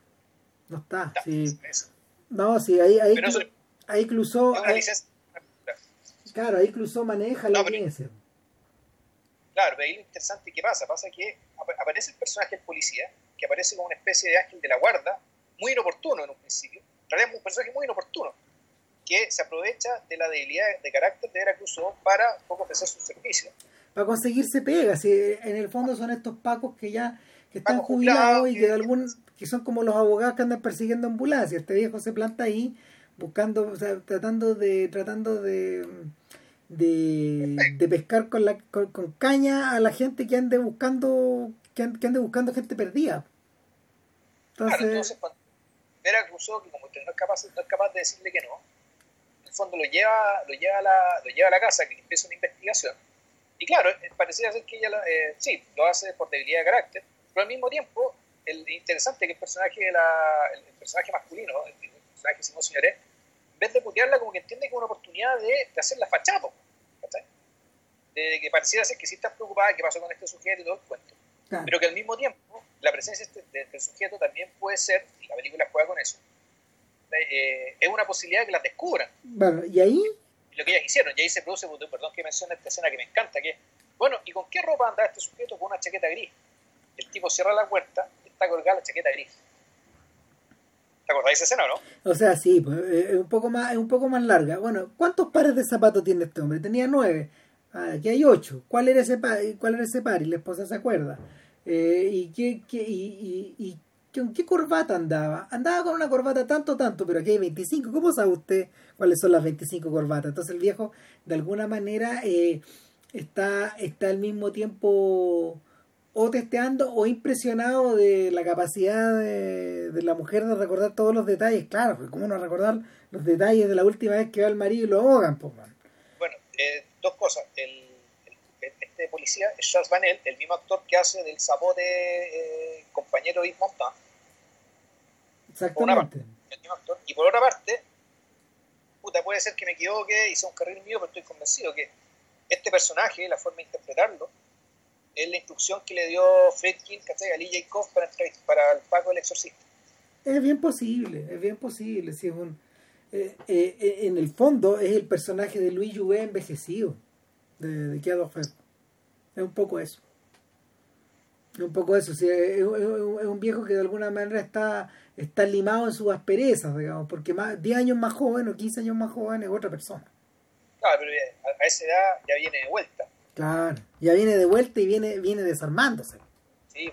El auto está medio desarmado. Entonces, todo bastante rápido. Bueno, para mí, en términos de, en términos de, de, solución del, de solución del crimen, yo solucioné el crimen ahí. O sea, yo me di cuenta que pasaba más o menos por ahí. Y dije, ah, ok, va a pasar esto yo digo, claro, es una de las posibilidades, que, pero fíjate que es una posibilidad que no aparece tan temprano, precisamente por la manipulación que te hicieron con todas las pruebas que tuvieron que pasar juntos. Claro. Entonces, pero claro, hay un momento en que la posibilidad es que, y aquí va, el spoiler para quienes no lo han visto, y por favor, pónganle pausa, vayan a verla ya. Eh, volvemos de la pausa.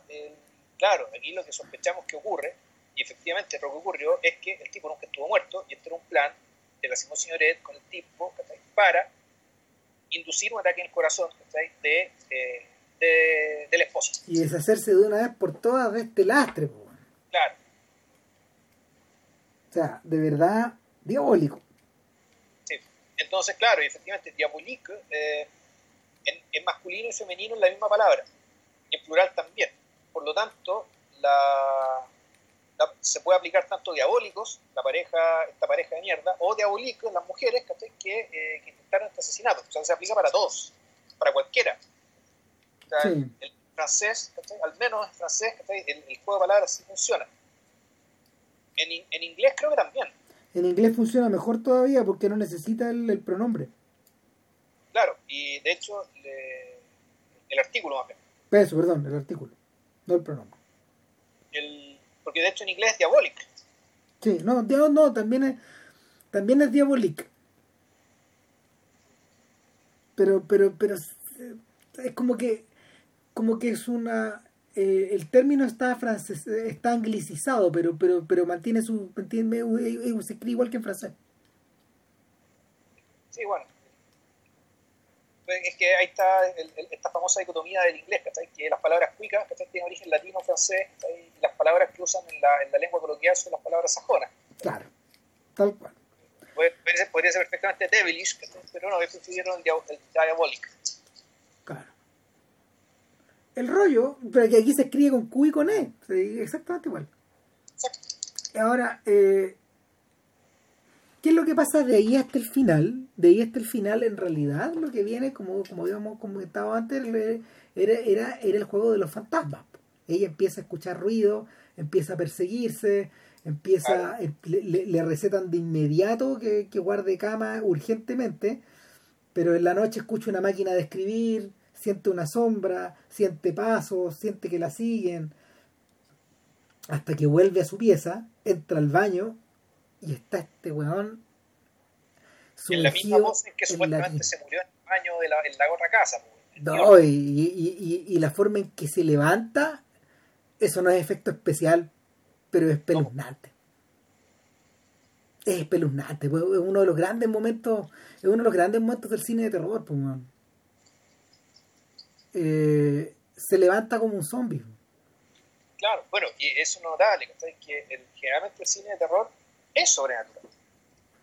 Porque, si no, es sobre asesinos en serie. Sin embargo, es una película que no tiene no, es de lo uno ni de lo otro. No.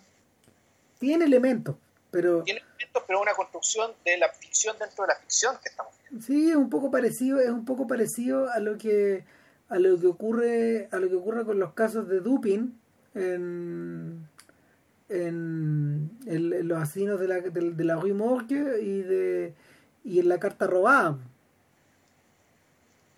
en los cuentos de Poe, que, que nuestro detective se mete en historias eh, eh, en historias que tienen elementos de terror y elementos de fantástico. Pero que tienen todas básicamente explicaciones de lo más corriente. Sí. De los pedestres. Exactamente. Entonces, el... así como este sujeto se levanta como un zombie, Vera Clouseau muere como si, si una muñeca se desarticulara. Como, claro, como, como decía Vasily Grossman, que cuando los niños morían en, las cámaras de gases, que se quebró como un pajarito. Claro, exactamente. Y acto seguido entra esta mujer al baño, escondida, había fingido, había fingido arrancarse, claro, y lo que viene ahí es que tienen apenas un minuto para celebrar antes de que aparezca el detective, man para liquidarlos. En la novela original celebran y se arrancan, loco. Chuta, ya. Estas minas se arrancan. Ya. Porque acuérdate que los personajes están cambiados, digamos, el sexo, de uno de los personajes está cambiado, entonces muere el hombre. Ya. Muere el hombre, el hombre es el que está enfermo del corazón y todo. Claramente esa novela no, no podéis llevarla al cine. De esa forma. No, o sea, tal vez algún día, pero quién sabe, hay que meterla en un contexto, ahora, en fin. Pero, pero pero lo interesante es que efectivamente el, eh, el policía está ahí mismo esperando que pase todo esto, porque el policía lo había deducido. Entonces, claro, llega el epílogo, supuestamente la, la señora se va, y el, y el, mismo niñito que decía haber visto al, al, al patrón, el director del colegio, ahora dice que ha visto a la señora directora, y nadie le cree. Y él dice, no, sí, yo los vi, yo los vi. Y la película termina. Entonces, por un segundo se te pasa por la cabeza que va a haber una tercera vuelta. O sea, que hay una tercera vuelta y la película termina ahí, pero esa tercera vuelta nunca la, nunca la vemos. No, porque, porque, efectivamente la muerta fue retirada en la mañana. Entonces, pero, pero no, o sea, pero no lo vemos. Es claro, y hay, hay, un, hay un trayecto dentro de la dentro cuando se conocen eh, el personaje de Vera Cruzó con el detective en el auto, que la película no nos muestra, y que uno podría inducir que aquel momento en que ella sospecha de que en el fondo todo esto es una trampa de, de estos dos, y el policía se convierte, claro, en su, un poco en sus ojos y oídos, ¿cachai? En un apoyo para esta tercera vuelta que en la película no nos va a mostrar, ¿cachai? que es que básicamente estamos viendo la representación dentro de la representación dentro de la representación de la película. En el fondo son, son, son tres capas. Una vez que termina la película, el, viene un mensaje que me parece a mí súper elocuente respecto de, el, de cuál, el, cuál es el lugar que tiene esta película en la historia del cine. ¿verdad? Que es que le dice al público, por favor, no sea diabólico y no le cuente a nadie los giros de trama que tiene esta película. No haga spoiler, por favor. Por favor, efectivamente. No, no usa la palabra spoiler porque no noticia, pero no sea diabólico. usa el título de la película para decirle, por favor, ¿cachai? Eh, es una la, la, película, claro, eh, hace evidente, en un mensaje extra, la importancia de la ignorancia para la experiencia. Eh, porque efectivamente los giros son muy inesperados y llega un momento en que los giros también son muy veloces. Y, yo también ahí encontré con pese que igual uno ha visto películas de este tipo, largo de historia, qué sé yo, el efecto, el efecto de el efecto bueno, de, de, sorpresa, de, y más allá de sorpresa, digamos, de desconcierto ante algo como esto, a mí también es algo que fue, eh, para mí era algo nuevo, siendo una película de 1955. El, hoy día los americanos también se refieren a este tema poniéndolo en directo contacto con el sexto sentido. Entonces dicen, yeah. películas como el sexto sentido sacaron lecciones de diabolística. Shyamalan agarró su, su, su gusto por este twist final en sus películas, por lo menos en las primeras, de, de por ahí. Claro, ahora, hay que explicar que el twist, el, el, twist es más que un twist de qué es lo que ocurre. El twist en realidad consiste en que, en, en la, en el fondo del cuestionamiento de tu experiencia. ¿sabes? ¿Qué sí. es lo que he estado viendo durante todo esto? ¿Qué es lo que hace que un relato sea una cosa y que en un, en un segundo ¿sabes? El sentido de todo eso puede cambiar eh, de manera radical. Ahora, el sexto sentido funciona en esa lógica. Sí, pues, exacto. Tal cual, si una de las cosas buenas de esa película, y vaya que tiene cosas buenas, digamos, eh, viene precisamente acerca de, de, integrar la experiencia del espectador o de lo visto, de la evidencia física, eh, cuest la, el cuestionamiento de la evidencia física, de lo que estamos mirando. Claro, el, ahora, Vértigo es la mejor, una de las razones por las que Vértigo es la, es la mejor película de la historia, al menos por esta década, ¿sí? es precisamente que es tan genial ¿sí? que pone esto no, no, al final de la película, sino al medio. Y lo ¿Sí? que hace es que toda la segunda mitad de la película juega con esta sensación, juega con esta duda. O sea, donde el, aquí lo importante no es la revelación, sino es convivir con esa duda. Bueno, es lo es mismo. Es lo mismo que pasa con el filme de Frank Yupo. ¿sí? lo, lo, alucinante de esto es que ese cuestionamiento parece estar en los libros, Juan. Yeah. En los libros de estos gallos. O sea, que, que, que, porque evidentemente ellos son hijos de la literatura de misterio de Simenón, de Agatha Christie y esa clase de cosas. Bueno, son gente que es de la generación posterior. Pero, pero que, que, que entra en escena, que entra en escena eh, abiertamente cuestionando y releyendo esta, esta estructura. Eh, Boyleau y Narce Jackson son, eran mayores que, que alguien como John Le Carré, pero John Le, yo siento que John Le Carré trabaja en un nivel haciendo cosas distintas en un mismo nivel de profundidad. Hay algo que es aparente y hay algo que está oculto todo el rato. Y lo que está oculto es lo que se va desarrollando a través del tiempo en estos libros. Una fuerza oculta. Sí, sí, pues hay que decir en realidad que efectivamente el día que vino el frío también es esto. Sí, sí, claro, o sea, están en otros géneros distintos, digamos, pero están, están trabajados de esa forma. Sí. No, sí, la, la, la lógica es la misma, la, la, lógica es la misma. De hecho, que la revelación de todo lo que está pasando le ocurre a, tanto a nosotros como al personaje de Alex Liman en medio de un juicio. Mm. Pero en, en, medio del juicio donde Alex Liman finalmente entiende, y nosotros también, qué es lo que está pasando. Volvemos, la representación dentro de la representación. Bueno, ese también es el tema de la verité. Y eso también es, yo eso lo encontré alucinante.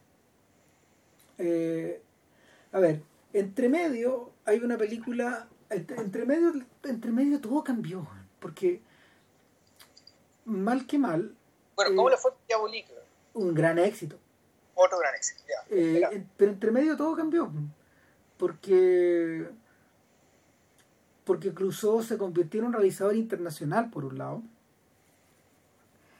Eh, cumplió su sueño de colaborar con su amigo Picasso en el Limistad Picasso, que es una bonita película acerca del proceso artístico, pero al mismo tiempo es un tour de force y es un filme es un filme es un filme es un filme hecho en clave de martirologio. O sea, tiene eso, tiene elementos, yo creo, eh, godardiano antes de Godard respecto sí. de que solamente el cine puede mostrar esto. Exacto. Entonces, Aquí estamos hablando de algo que eh, eh, nosotros no podíamos mostrar como Mozart compuso tal o cual obra, dada la naturaleza de la obra. Claro. Y... Como no escribió otras cosas, pero en el caso de la pintura esto sí se puede mostrar. Entonces, Clouseau, y ya lo habíamos comentado antes, era amigo personal de Picasso, se conocían de, de que desde que Clouseau era niño, de hecho. Eh, Clouseau convenció a Picasso de, de, buscar una forma adecuada para poder filmar la manera la, la, técnica extremadamente rápida que Picasso tenía para hacer sketches y dibujos o acuarelas o o, o, o pequeños o, o, cuadros de pequeño calado cuando uno por ejemplo está en los museos de Picasso o sea cuando uno está en el museo de Picasso en Barcelona gran parte del museo está dedicado, por ejemplo, a las meninas, a, a la serie de treinta y tantos cuadros que Picasso hizo en torno a Velázquez, al clásico de Velázquez. Y te das cuenta de que la ejecución de esas meninas es extremadamente rápida. Eh, Picasso piensa con la velocidad del rayo. Y, y en el fondo es parte de su proceso, es parte de su proceso artístico trabajar rápido, visualizar rápido, pasar al siguiente, pasar al siguiente sketch. Cuando uno también observa los estudios del Guernica que, que, que están al lado en la sala de, de, de, donde está donde está expuesto en, en el en el Museo Reina Sofía, eh, funciona de la, con la misma lógica esta weá. ¿Cachai? Sí, pero en el documental igual te muestran cuadros pintados en tiempo real y hay otros que igual necesitan montajes. Eh, Sí, pero no. Lo que pasa es que son, pero todos todos tienen la misma estructura finalmente, que, que es que Picasso Picasso se pone Picasso se pone por, de, por, por decirlo de alguna forma detrás de la pantalla y vamos viendo cómo el cuadro se crea al revés. Entonces estos tipos desarrollaron una, estos tipos desarrollaron, ¿cómo se llama? Una probablemente estaba film, no, no sé con qué técnica estaban filmando. Pero eh, pero el pero le pero permit, le permitía a estos sujetos ir observando la ir observando la creación del cuadro y utilizar y ahí está lo godardiano utilizar la pantalla como como una tela como un canvas literalmente. Y, claro, y ahí lo que te es que el aparte de la velocidad lo interesante es que la la concepción del cuadro, el, en cierto sentido, es, no decir que es tridimensional, ¿eh? porque efectivamente la pintura es bidimensional, entonces efectivamente es importante el plano, pero es un plano que se va llenando de capas. Eh, en el fondo, él, él, empieza a pintar y muchas veces aquello que pinta después lo tapa. Sí, y, y, se crea otra cosa. Y se crea otra cosa, pero entonces tú lo que tienes en el fondo es, es tridimensional en la medida de que tú tienes espacio plano, por un lado, la dimensión 1 y 2 del plano, y la tercera dimensión es el tiempo. El tiempo expresado en las capas que están encima. Y que, y que eso...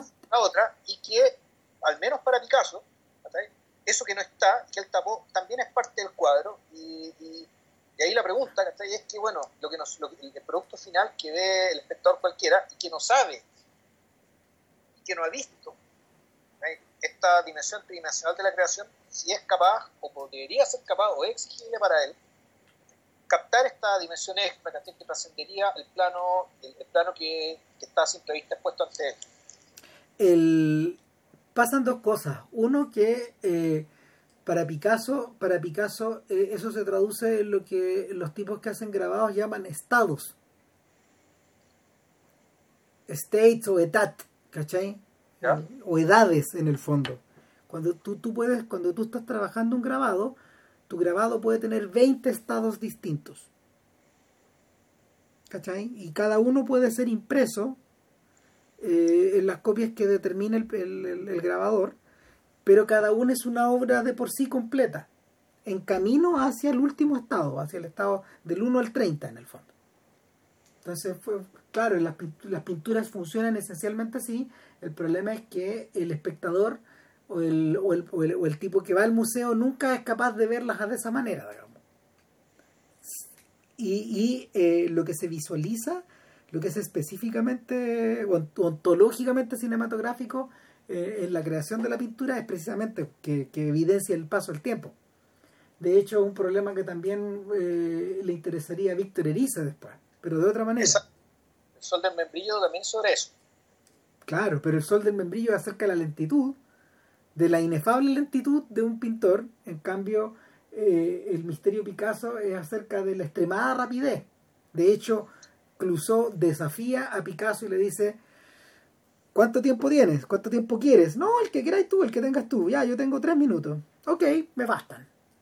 Entonces hay, hay, hay, hay momentos donde la cámara se para cuando Picasso le dice, hay que se me, se me acabaron las tintas. Ok, paramos en algún momento lo, se visualiza eso. Pero, el, pero Picasso es capaz de trabajar contra el tiempo como quien está jugando un partido en la NBA. Bueno. Sí, no, bueno, y lo otro que, que, llamativo es que, aparte de esas escenas de diálogo, el resto es básicamente pura, pura elaboración. Y elaboración además de, eh, sketches que son de los más variados estilos y temáticas.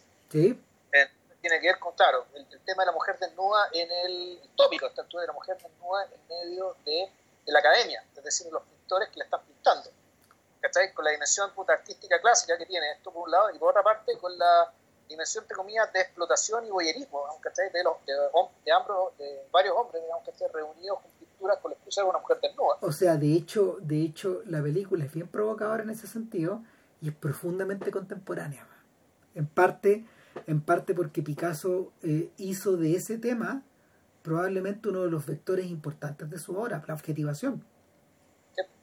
O sea, es, alucinante porque eh, es tan desquiciado que en algún momento él se, él se incluye continuamente eh, como pintor o como boyer o como demonio o como, o como sátiro adentro de estos cuadros. si Picasso hubiera sido igual de igual de cínico que John Ford, digamos, que bueno, John Ford decía, bueno, yo hago western, y ese Picasso, bueno, yo pinto mujeres desnudas. Y de hecho, pinto mujeres nuevas para ver mujeres desnudas. esa, es la impresión que da, El, así, así es descarnado, así es recurrente el tema. Otro tema recurrente eh, están donde tuvo la, la, la, españolada, como por ejemplo una pintura maravillosa, de, sobre todo del, carácter sexual que tiene el embate del torero siendo, el torero siendo eh, embatido por el toro. Impresionante donde claramente hay una, hay, una, hay una lujuria en los movimientos y en la violencia y en, la, en el sacrificio invertido, además que implica el hecho de que el toro, en el fondo que la bestia, termine derrotando al humano. En el fondo, naturalmente, todos estos espectáculos son escenificaciones de, eh, de sacrificios rituales religiosos antiquísimos, a los 100 toros de Poseidón, de, la época de los paganos. Sí, ahora, lo más, una, una, de las cosas alucinantes de eso es la, es la sensualidad del trazo de Picasso, además. Pues, si hay, hay una hay una, hay una suerte de morbidez en la manera en que el pincel se desplaza por el espacio. Sí, y esa, claro, y, que no solo, bueno, es morbidez, es todo al mismo tiempo. O sea, la, la, maestría del viejo a esta altura es que efectivamente con un par de líneas, ¿cachai? Tú ya tenés claro que esta weá. Es como, puta, es como el hush de Nike, ¿cachai? Pero aplicado a, al arte figurativo. Sí. La capacidad que con una raya, ¿cachai? Decir mucho. Sí, sí. La, la, maestría de Picasso es similar a la de los, a la de los pintores de las cavernas, weón. Claro, y de hecho, bueno, hay una, hay una dimensión eh, y hay una parte del cuadro súper primitivista, hay otros que coquetean con el arte abstracto, que se construyen de una manera indistinta. Sí, que sí. se sobre la base de líneas, de líneas y puntos, que también se empieza a llenar, rellenar, después se borran, llegan otros. Hay una, suerte de claro, hay una suerte de especulación arquitectónica, es como si esto estuviera armando un edificio. Claro, un, edificio imposible, digamos, pero sí, uno podría decir esto es un plano arquitectónico extremo. Entonces, el, el, la, la, pintura, digamos, perdón, la, pintura, la película efectivamente parte de la premisa de la, de la curiosidad, es decir, ¿cómo es posible algo extraordinario? y sin embargo, el, la respuesta la deja eh, básicamente al arbitrio del, del, del, mismo fenómeno. ¿Eh? Y, y, ni siquiera está muy claro que sea una respuesta que uno pueda comprender de buenas a primeras. No, mira, yo de hecho yo le contaba a JP el domingo parece que te dije, o no, o el sábado, no sé, Juan, de que de que esta película fue muy difamada en su tiempo y se reían de la película, hueveaban, hueveaban y, lo, y caricaturizaron el esfuerzo de Clouseau y, la buena voluntad de Picasso al exponerse, digamos, a ser, a, ser filmado y, y fue por años los críticos de arte consideraron que esto era un mamarracho Parece insólito, pero, pero es porque es, es porque los críticos malentendieron el desafío de la velocidad. Y porque lo más probable es que nunca hubieran nunca habían estado expuestos a la creación de un cuadro tal cual, o, o, ver, o, ver, a Picasso trabajar. Entonces se, se malentendió esto y se, se confundió con un ejercicio de musculación. Y y al malentender, al malentender esto, devaluaste, de, la experiencia de toda la... Se, devaluó la experiencia, pero al mismo tiempo ellos mismos quedaron un poco out de la... de la ¿cómo se llama? de la del punto que del punto que y Picasso estaban haciendo en torno a la película. Fíjate que eh, es todo un tópico en el mundo de en el mundo de los documentales de arte, estos documentales que son acerca del craft, de cómo se hace algo. Y, eso pasa porque eh, los pintores se sienten extremadamente vulnerables y celosos ante la idea de, de, ser sorprendidos en el acto de pintar. De hecho, eh, uno de los puntos altos de este, de, del género es una película de Corina Bells, la misma, la misma documentalista que, a la que Peter Handke autorizó a meter adentro de su casa para ver su proceso de escritura, Corina Bells filmó a Gerhard Richter eh, eh, pintar cuadros. Y la única condición de Richter, que jamás había, jamás había invitado a nadie a observar el proceso, es que la película fuera solo de pintar cuadros. Él no habla en la película. Entonces, claro, pues ahí, tenéis también un, ejemplo de, claro, de lo delicado que es el proceso. Bueno, Ruiz también hizo documentales sobre pintores. ¿Miot o no? Sí, pues. ¿Y cómo es? No lo sé, no lo he visto. vamos a ver si nos podemos conseguir Miot para cachar, Bueno, y también hizo Klimt, que es una película, es una película que tiene como dos versiones. Pero no se trata sobre eso. No, pues. Eh, en realidad él, lo que hizo fue montar la estructura del relato soñado de Schnitzer sobre el, los últimos 18 años de la vida de Clint. Desde, su, triunfo en la, en la Expo en París eh, hasta su muerte. Ya. Bueno, Godard, Godard en estos cortos de, de, de en, esta, en estas películas de corto alcance que son hijas de, de, las historias del cinema, él tiene dedicado una que se llama The Old Place a un señor que hacía acuarelas. Entonces lo que utiliza Godard en esa media hora es una técnica que le permite a él pintar arriba de la imagen televisiva. Godard pintando. es medio parecido a lo que también explora en, en, el, en el libro La imagen, que es la, la solarización de ciertas imágenes. Ah, claro, ya el corto de África. Claro, y lo que hace, lo que hace con la película de Bondarchuk también. Ya. Es un poco eso. ¿Te acordáis que también la vira, la, la solariza y la vira, vira los colores de guerra y paz? Creo que es otra película que queríamos mirar con, con prospección de podcast. Sí, sí, yo creo que sí. Bueno, total que... eh, Llegamos a la verdad, po, claro, llegamos a la verdad. a la hora de la verdad. Interesantemente, la verdad tiene elementos de las dos películas anteriores. Es decir, tiene de, de Diabolique, o sea, y aquí nos estamos saltando una película que para, nosotros es como un misterio que se llama Les Espions, que, que es un filme internacional protagonizado por Peter Ustinov, hablando francés toda la película. Un tour de force, pero lo hablaba bien el viejo. El joven en esa época. Venía recién bajándose de, de Cubo Badis y de y, justo antes de ser Espartaco de hecho. Eh, y el la verité la verité la verité es una película acerca eh, hay un nivel en que es acerca de la representación. Y hay otro nivel en que es acerca de la exploración eh, es acerca de la curiosidad que incluso siente por la exploración de un espacio que, que le es ajeno que, le, A ver, que, le- que le- que le es tan ajeno como el mundo de la pintura, de, de- de- la, la intimidad que Picasso tiene con su pincel frente a la, frente a la pintura.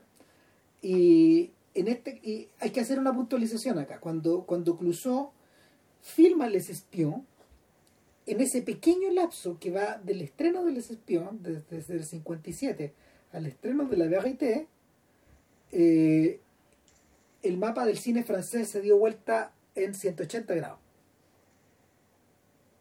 En el, pla- en el plazo de pocos meses se estrenó Les Amants, Le Beau Serge, Sin Eh, aliento. eh, eh, eh, ¿cómo se llama? Los 400 golpes, Sin Aliento, El Signo del León y París nos pertenece. Todos los miembros de los jóvenes críticos de la Nouvelle Vague estrenaron su película. Todos.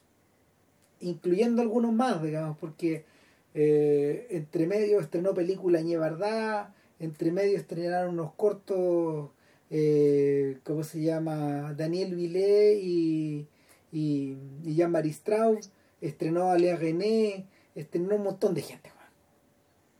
Y estos cabros que en realidad no ganaron tanto plata con, la con las películas y que no eran superestrellas como Clouseau, se tomaron ese ambiente de alguna forma. O se tomaron la conversación. Si no, si, si bien no se tomaron la, la cartelera, el, el- los entradas vendidas. Pero, pero para ese entonces ya había sido publicado el ensayo de, de, de Truffaut de una cierta tendencia del cine francés, había salido publicado el ensayo de Triunfo de, de Godard en torno a mm, en torno a en torno a los 400 golpes eh, y habían habían quedado acusados todos estos viejos desde Marc Allegret a Julien Duvivier desde Claude Tanlaga hasta Richard Clouseau y habían sido acusados de falsos de eh, de mostrar un mundo tal un mundo como no era de teatralidad habían estado acusados de, de pertenecer al antiguo régimen por decirlo por decirlo menos. Una acusación que eh, interesantemente no incluía ni a Franju ni tampoco incluía a Buñuel que, que había filmado películas en Francia en ese momento ya y que tampoco incluía a Renoir al padre de todos estos cabros.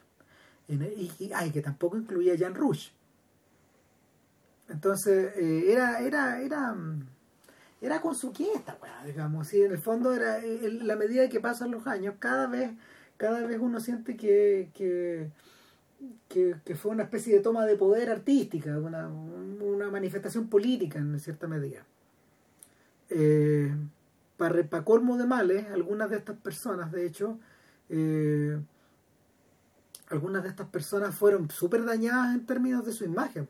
O sea no sé, Clemán o tal Laga, toda esa gente fueron eran cuestionados en la prensa y de hecho eh, varios de ellos varios de ellos eh, nunca perdonaron a esta gente.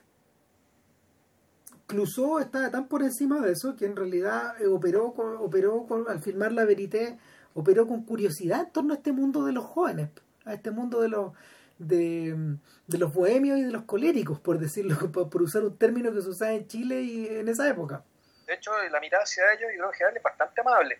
Sí, es, es, una mirada, es una mirada que por un lado es curiosa, eh, por otro lado es generosa, y en último término, eh, a mí me pareció reconocer elementos de Vivre sa vie, de Banda Part y de Masculin Feminin en la película. ¿De qué se trata la película? Eh, es un filme de juicio. Y es un filme, es un filme de juicio que es muy ambicioso, dura casi dos horas diez. Eh, y, es en torno a un crimen cometido por Brigitte Bardot, por el personaje de Brigitte Bardot, una chiquilla que eh, al principio del filme es vista, es vista, es vista en la cárcel. Se abre su celda y de inmediato vemos el interior de la celda y una mujer despertando a otra, digamos, y la otra diciéndole no despierta a esta chiquilla porque el día va a juicio. El día le toca duro. El día le toca duro y el día le van a dar con todo. Y efectivamente, ahí Entonces, lo que te muestran es que hay, en el, fondo, hay, hay dos fuerzas que mueven la película. Uno, efectivamente, el juicio. Eh, el juicio por un lado, en paralelo con el relato respecto de las circunstancias en que se produjo el crimen, cuya, cuyo momento culmine no nos es revelado, sino hasta el final. Es decir, uno al principio de la película sabe que alguien murió y que encontraron a un muerto, que a la Brigitte Bardot, al profesor Brigitte Bardot, que eh, ahogada en la cocina porque quiso suicidarse con, con, el gas de la, del horno. No sabemos cómo la mató, no sabemos si el tipo se mató él mismo, no sabemos nada. Entonces, la película, el, la, película opera sobre la base de el, el, contrapunto entre el juicio, por un lado, y el, relato de toda esta historia, y por otra parte cierto suspenso, cierta incertidumbre respecto de, bueno, ¿cómo fue que ocurrió esto? Porque el, el gancho, de, el, gancho para efectos de, de, relato tradicional, es decir, de que, que, qué es lo que quiero saber y que la película no me ha revelado aún y que me tiene que revelar, es ese. ¿Cómo efectivamente murió este tipo? Y por lo tanto, si es que el personaje es culpable o inocente. Eso sería, ese sería el motor de la película en términos, en, términos así estructurales básicos. Es extremadamente simple, pero aquí, aquí es donde empieza, ahí es donde, donde se teje la guay de una manera impresionante.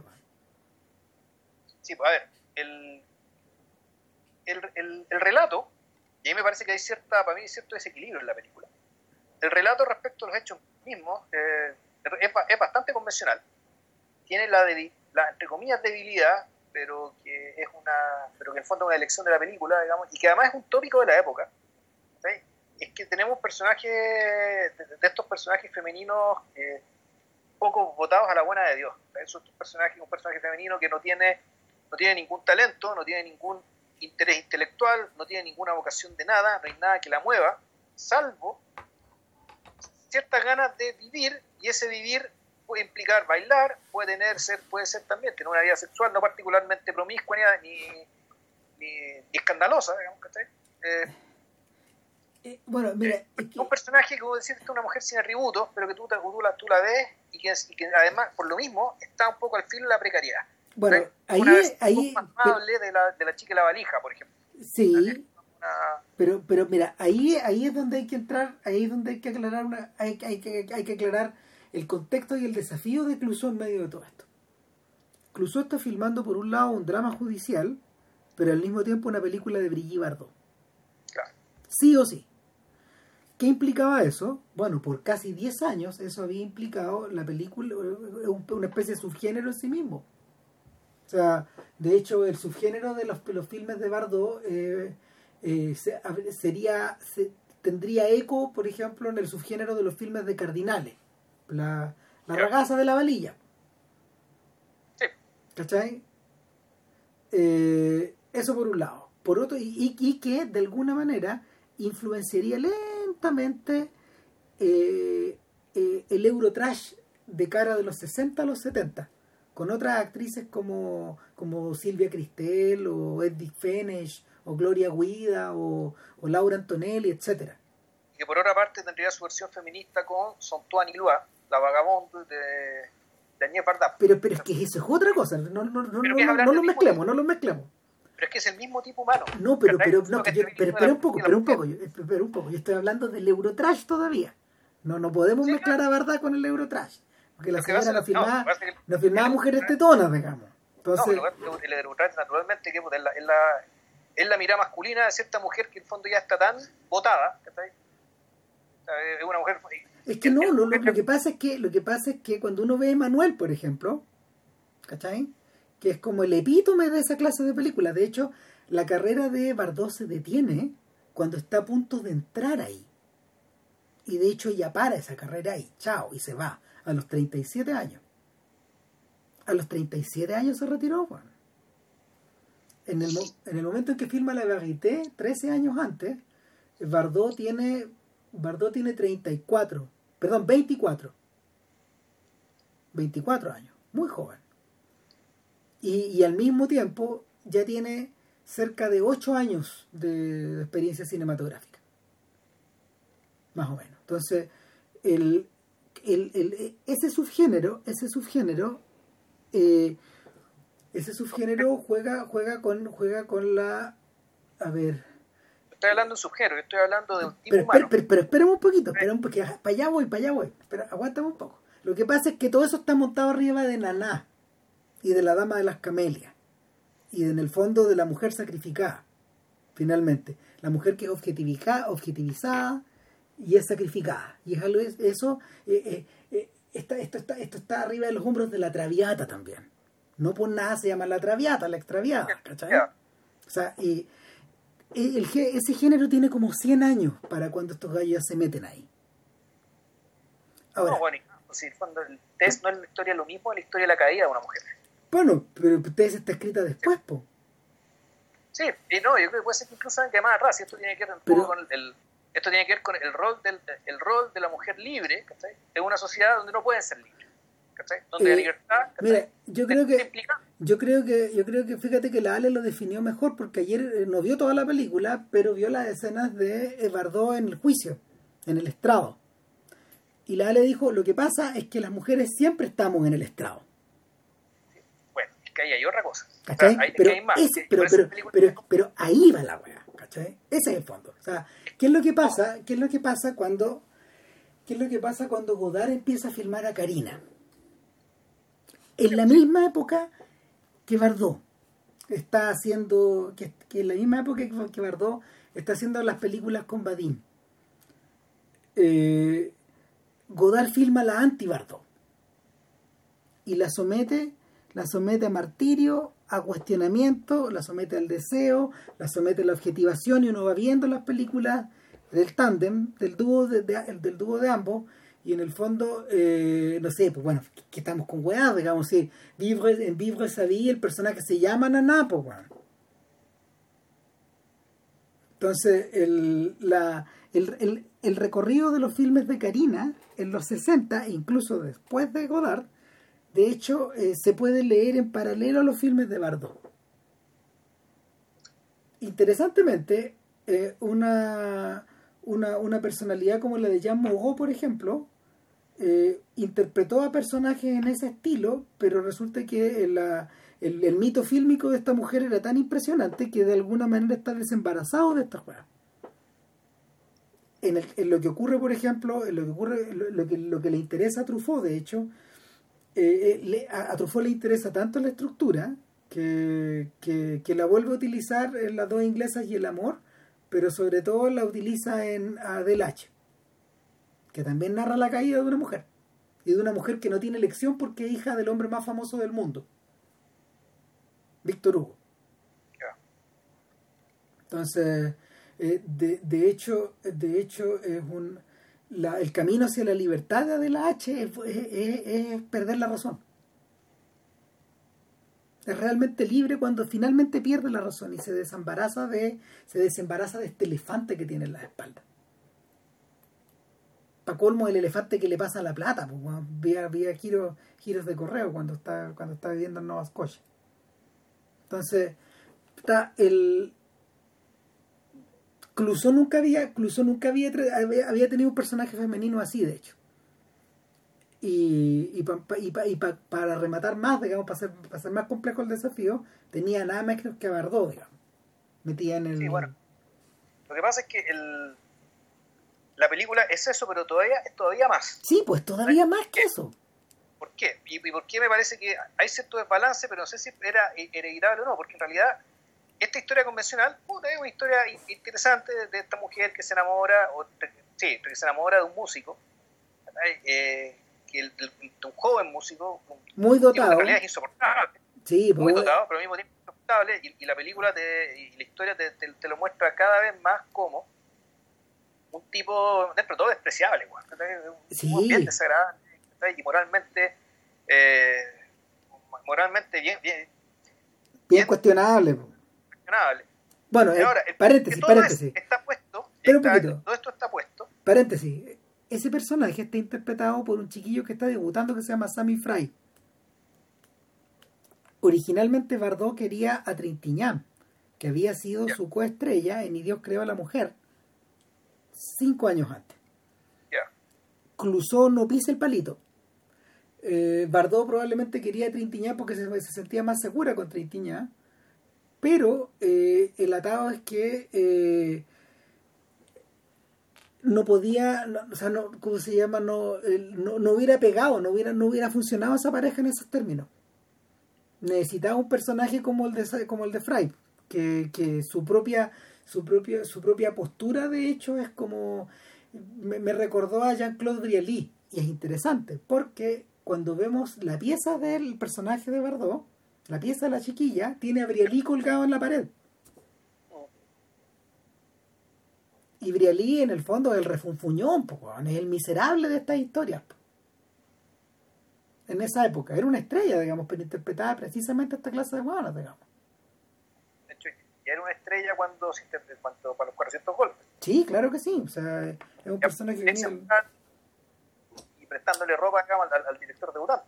Claro. No, pero volviendo, el, el, punto es que, y, puta, todavía no, no voy a hacer el punto respecto de que cuando toda esta historia, eh, todo este raconto, está contrapuntado con un juicio, pero un juicio que, que es muy particular, porque es un juicio que, bien dice Ram, es una representación, pero aquí lo importante no es la. Eh, y aquí me parece que hay una, pequeña desviación respecto de, lo que está pensando Crusoe acerca de esta representación, donde no es, es que la representación sea una choreza, que la representación esté dentro de la representación, o que ciertas cosas que puedan interpretarse como una representación, sino aquí lo que es complejo es que, y, me parece a mí que aquí empieza a pisar, los terrenos de Dostoyevsky, respecto de si es que la, hay, hay asuntos humanos que no pueden ser conocidos ni juzgados ni evaluados por este tipo de mecanismos. en este caso, por el juicio entendido como representación. De ahí, y donde este... el título de la película hace sentido. Claro, la, verdad. O sea, tú puedes llegar a la verdad a través de este mecanismo que la sociedad se ha dado durante siglos, según el, según Foucault, digamos, desde cuando decía en su libro acerca de la, noción de verdad a partir de a, partir de Edipo Rey cuando, cuando Edipo básicamente se declara culpable y ante su culpabilidad se saca los ojos, hay una... Para que eso ocurra, hay que establecer una verdad. Mm. Pero el cuestionamiento que está detrás acá es que este mecanismo puede llegar hasta cierto nivel de la verdad. Y lo mismo que decía Dostoyevsky a través del juicio a Dimitri Karamazov respecto de que ustedes me juzgan y me hablan y sin embargo no pueden entender lo que pasa por mi corazón a la hora de hacer o no hacer algo. El caso de, de Dimitri Karamazov, que lo están juzgando por haber matado a su padre, en circunstancias de que Karamazov, da lo mismo sea culpable o inocente, él se consideraba culpable porque en su corazón lo había matado. Y eso los jueces no lo iban a entender. Entonces, la representación de la justicia, que el, y que también lo vimos, por otra película rusa que mencionamos acá, que es el Leviatán, donde ahí la, el, el carácter de, representación y de espectáculo que ya lleva, ya lleva al absurdo respecto a cómo se lee, cómo, te hacen el, recuento, digamos, de todo el juicio. que es una especie de letanía que está ahí monocorde, que supuestamente se establece la verdad, y la verdad que es, bueno, una sucesión de palabras que rápidamente pierden el sentido. Sí, es Pero una, acá, es una fórmula que, claro. que, que, que de, hecho, de hecho, para hacer la conexión con el derecho romano, el derecho romano, el derecho romano es una mm, es un conjunto de fórmulas, de, de, de manera de, de, a ver, la ley está compuesta de hecho en clave de fórmula, en una, una, expresión oral que, se, que está diseñada para entenderse de cierta forma y que remata en una convención, en el fondo. Es la expresión de algo. Y, no necesariamente de la verdad de algo, sino que de un hecho que se puede comprobar en el, en el, en el afuera, digamos. Claro, y no solo eso, sino que además toda esta representación llena de fórmulas, que tú puedes trompear el sistema y básicamente termina no esperando la justicia, sino la ley, a través de distintos trucos que son pagados muy de, manera muy costosa, que con abogados que te pueden dar vuelta a la hueá, que ya sea la buena o la mala. Eh, pero aquí lo importante, y es, bonito esto, que el juicio desde el principio involucra un nivel de violencia hacia la intimidad, el carácter, el origen, que es, casi una especie, es una especie de psicoanálisis público, sí. que es destazada, y le sacan la, poco menos que le sacan la piel en vivo, con todos sus defectos, con todos sus traumas, con todas sus envidias, con el objetivo precisamente de llegar a la verdad. Y, lo, y la película, a medida que avanzan, van avanzando las escenas del juicio, tanto en, el, lo que es los interrogatorios de los abogados, que los abogados, el, tanto el fiscal como el defensor, donde el, defensor es Charles Vanel, el mismo detective de la Diabolique, y el fiscal es Paul Maurice, la misma bestia de la Diabolique. Eh, donde ellos también tienen que cumplir esta función, hacer como que se pelean, cuando en realidad son amigos y se saludan y se despiden muy amistosamente y con mucha solidaridad al final de la película. Eh, pero que, eh, pero lo, que más me impresiona es que de a poco, los sucesivos, las, sucesivas escenas de juicio, tú te das dando cuenta que tú estás viendo más allá aparte del hecho de que las mujeres están siempre en un juzgado, ¿por qué?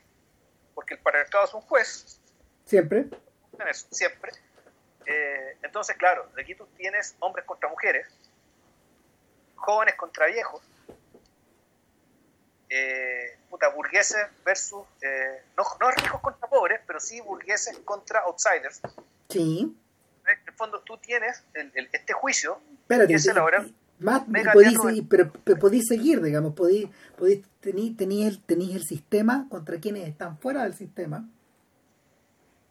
Tení, y, tienes, tienes aquellos que eh, diseñas, que pretenden diseñar su vida como una, con, un, con un criterio estético, por un lado, pues el artista, por decir, por, por, ponerle, por ponerle un nombre, y por otro lado tenías a los hombres de espectáculo.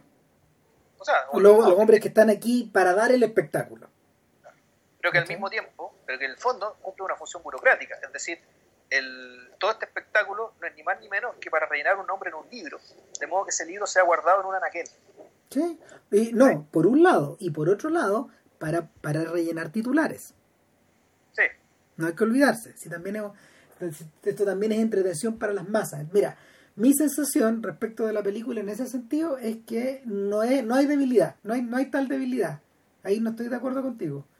No, yo creo que la, la, escena del juicio, que está ahí como representación del teatro del mundo con todas sus dimensiones y con usando todos los recursos posibles, es decir, tanto las palabras, tanto las palabras las palabras auténticas de los personajes, así como los formulismos propios de los abogados desempeñando su rol, pero sobre todo el hecho de enfocar a la gente Sí, al público. jóvenes y viejos. O sea, solamente con, ese recurso tan básico, la película te, eh, te convierte ese juicio en el mundo entero. Eh, a mí el problema, yo el problema que tengo es que la historia del raconto me parece pálido al lado de este. Que este juicio me parece que es una obra maestra en sí misma. Pero es que ese es el punto. Yo creo que no hay tal debilidad si en el fondo hay dos películas acá. Hay dos películas que están pulsando por salir. una, una es la del juicio que bien has descrito tú, pero la otra es la forma, es la forma en que es la forma en que la, es la forma en que la película en el fondo va narrando esta historia tan convencional. Ahora, y espera, espera un poco, solo parece ser convencional. Cuando uno revisa la manera en que está montada la, las secuencias del raconto, la verdadera obra maestra es esa. Se desliza, se desliza por un, por un piso, por un piso muy frágil y delgado. Y los cortes son alados, Juan, son aéreos. Es impresionante, Juan. Es impresionante la manera en que narra, por ejemplo, la, el enamoramiento de estos cabros, la manera en que pololean, los cortes. Eh, eh, eh, Clusó empieza a acelerar el, el ritmo y lo, y lo desacelera y luego lo vuelve a acelerar, es increíble. No, se pasó, O sea, de hecho, de hecho, ¿qué es lo que ocurre? En, la, en el juicio, en el juicio lo que tú tienes es la realidad monolítica, por un lado, eh, y es la, eh, eh, es la elaboración de todo un discurso diseñado como para condenar públicamente a esta mujer, para, para, para, para en el fondo, no sé, condenarla tal como, tal como tal como se hacía con los colaboracionistas a la salida de la guerra, digamos, descuerarla viva en público, cortarle los cabellos, digamos, eh, convertirla en un guiñapo para, para entretención de para entretención de, de los espectadores de este circo. no, y que además, Paco, ¿por qué? O sea, por el hecho de ser mujer, de ser libre, de no tener oficio, y principalmente de haber matado al, próximo Arturo Toscanini francés, po, Ponte tú. Porque eso iba a ser este caso. Clouseau soluciona, eh, soluciona la, la, narrativa de esa, la narrativa de esta sección o de esta mitad de la película utilizando masters, una combinación de master shots y de, y de planos y de contraplanos. Eh, y lo hace de una manera muy lógica, es decir, los planos y los contraplanos están reservados para eh, las triangulaciones entre los magistrados, por un lado, el abogado acusador y el abogado defensor y las reacciones de Brigitte Bardot, que en el fondo básicamente son interjecciones que te permiten desplazarse hasta los flashbacks. Son esas triangulaciones más los master shots de, frente y de, y de fondo donde, donde, observamos la, donde observamos al público. El público está filmado tal como eh, Clouseau filmaba al público del teatro en que de Sofá con una, con una, con una capacidad de dirigir a los extras que, que no sé, parece, parece un grabado de David. El público, el público, o, recuerda algunas escenas de Abel Gans también, el público se mueve, el, el público, los asistentes se, eh, eh, gesticulan de, de, manera casi musical, la dirección de los extras es, es esplendorosa. Em, además eso se nota mucho porque la restauración de la película fue hecha con mucho cuidado, fue hecha por la Film Foundation de Scorsese. Ellos tomaron la verité y, la y la no sé, la, la, la, la, ¿cómo se llama? La escanearon en 4K y se ve impresionante. Ahora, en paralelo, ojo, todas en 4x3. Sí, no. No, no, no. No, yo vi una yo vi una versión que está en 1.66. ¿De la verité? Sí. A ver, bueno, yo creo que la, mía era 4 por 3. No, bueno. O sea, la versión, la versión que vi yo era 1.66. Y que es la de Criterion. Venía, con el, venía con el logo adelante.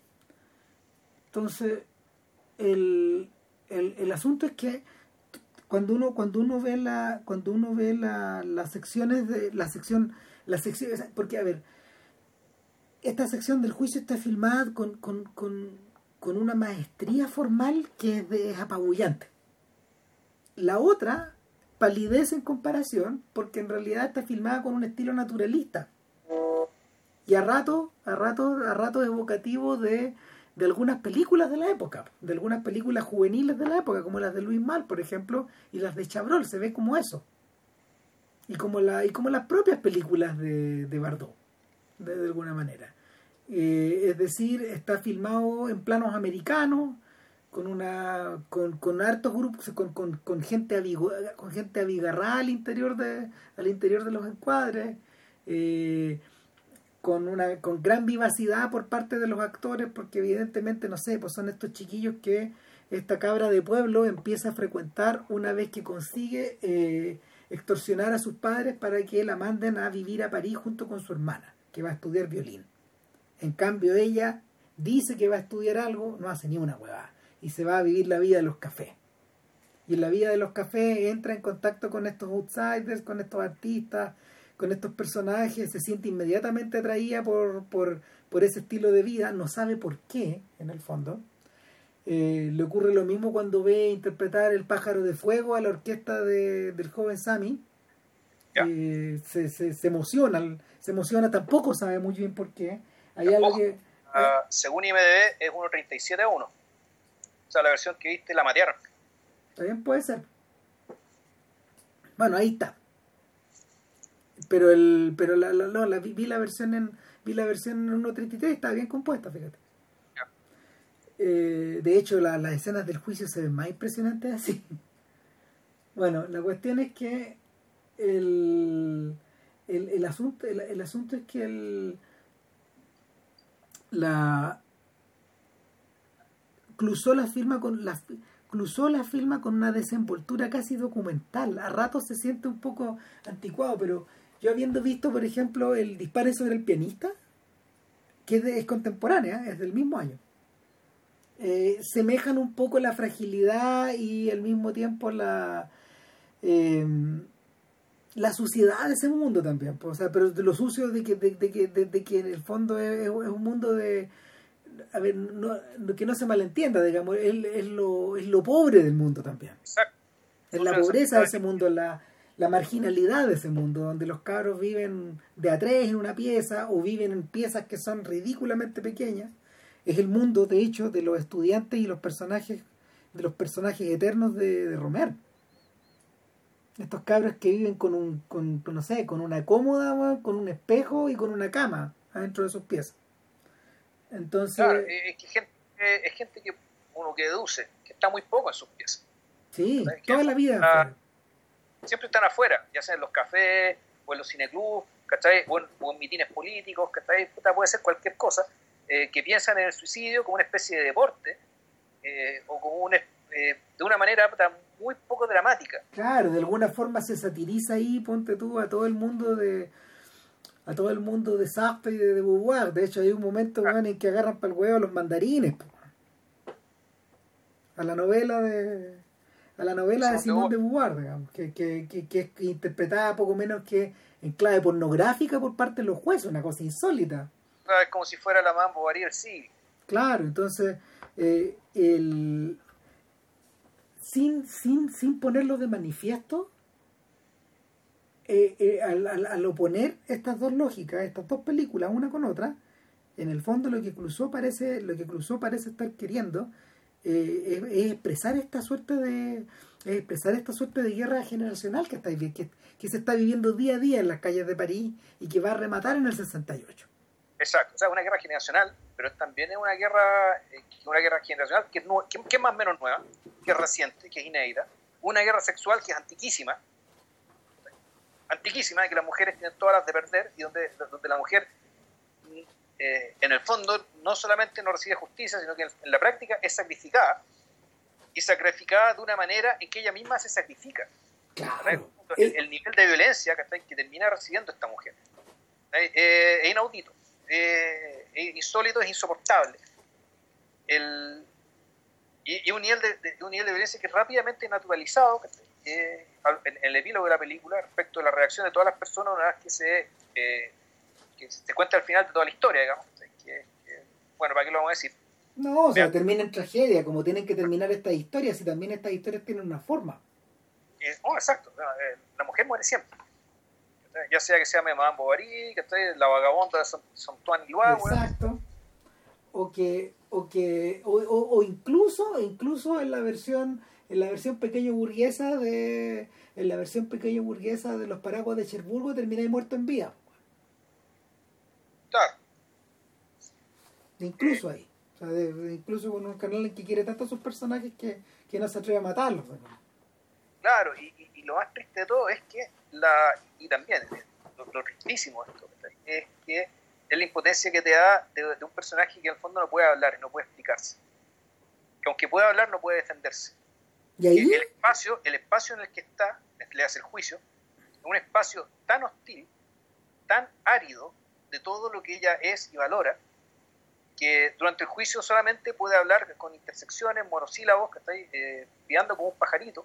No, y, y, quedando, quedando, quedando también como una persona, quedando también en algunos momentos como una persona equívoca y vana, si eso es lo, traje, lo trágico, porque en el fondo no la, la el personaje de Bardot eh, en ese sentido se parece un poco al del, al del chacal de Nahuel Toro donde hay cosas hay cosas donde hay, hay cosas eh, en que en que el chacal el chacal no es capaz de articular cosas en algunos momentos de la película. Sí claro.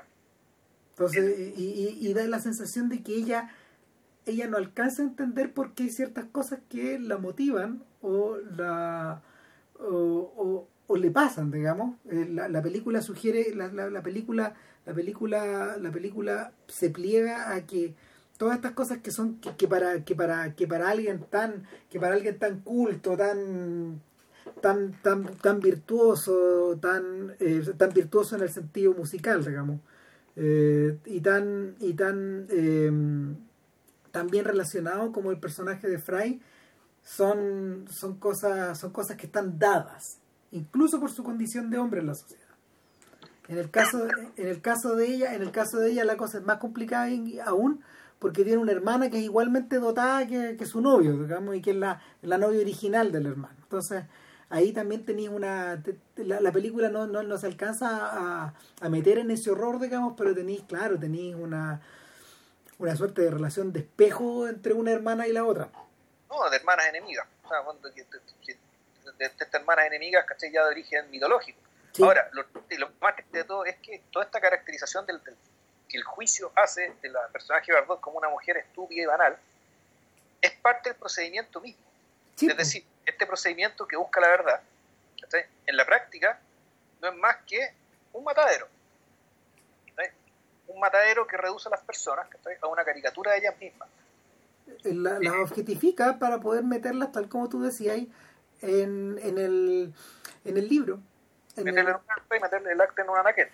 Exacto y, y, el, y lo, lo, salvaje es que una vez que una vez que la muerte ya se verifica de una manera bien dramática cuando el, el magistrado está leyendo la carta que ella le escribió eh, esa noche en que se está cortando las venas digamos eh, llega, llega un aviso de la corte en que ella muere y, y en ese momento donde de una manera completamente eh, antidramática o o no melodramática o antimelodramática, la cortina del teatro, de este teatro, cae.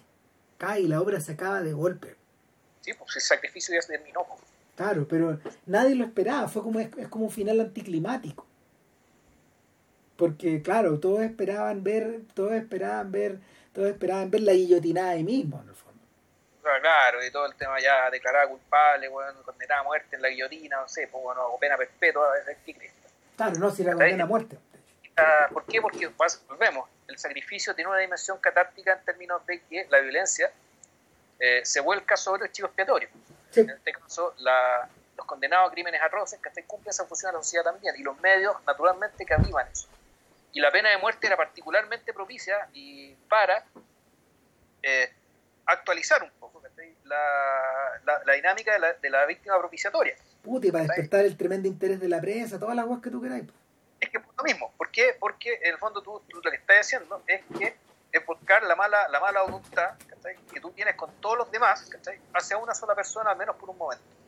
De modo que por un momento la sociedad entera está unida, en armonía, en contra de un otro. De un otro que la justicia digamos, ¿cachai? nos convence de que merece ser. Sí. Entonces Ahora... la pena de muerte eh, ha durado mucho, no, o sea, es una especulación mía, digamos, pero ahí los, los abogados, juristas, criminalistas me escupirán, digamos, mis palabras, pero yo sospecho que la pena de muerte ha durado tanto tiempo. Eh, porque tiene, tiene esa dimensión, tiene hasta, es heredera de una dimensión sacrificial que es milenaria. Sí, y que está relacionada con, el, con, el, con ese espectáculo. Claro, o sea, el espectáculo, o al revés, el espectáculo es un medio para lograr esta terapia social, ¿sí? efímera, respecto de expulsar la violencia hacia un tercero por un tiempo. Antes, antes de que la violencia que se empiece a manifestar de todos contra todos, que sería la catástrofe total. El, entonces, claro, cada cierto tiempo se hacen estos sacrificios para tal. Y en el sistema, en el mundo moderno, esos sacrificios habían, e, esa, esta sombra oscura, digamos, esta tenebrosa sombra que del pasado tan antiguo que se había, se había infiltrado, se había escondido y había tomado la forma, eh, como un caracolito, que agarró la, agarró la conchita del, del, derecho, de ciertas formas de derecho, para sobrevivir ahí. En la, en la escena final de la película, eh, la ayudante de, del abogado defensor eh, le hace una seña a nuestro, a nuestro protagonista y le dice, mira, mira, mira, mira este pobre hombre, le dice a, no me gustaría estar en el lugar del abogado acusador. el abogado acusador se está dando de cabezazo, cuando de verdad se tiene, de verdad está, está, tomándose la cabeza porque, bueno, primero que nada, no alcanzaron a hacer los argumentos finales.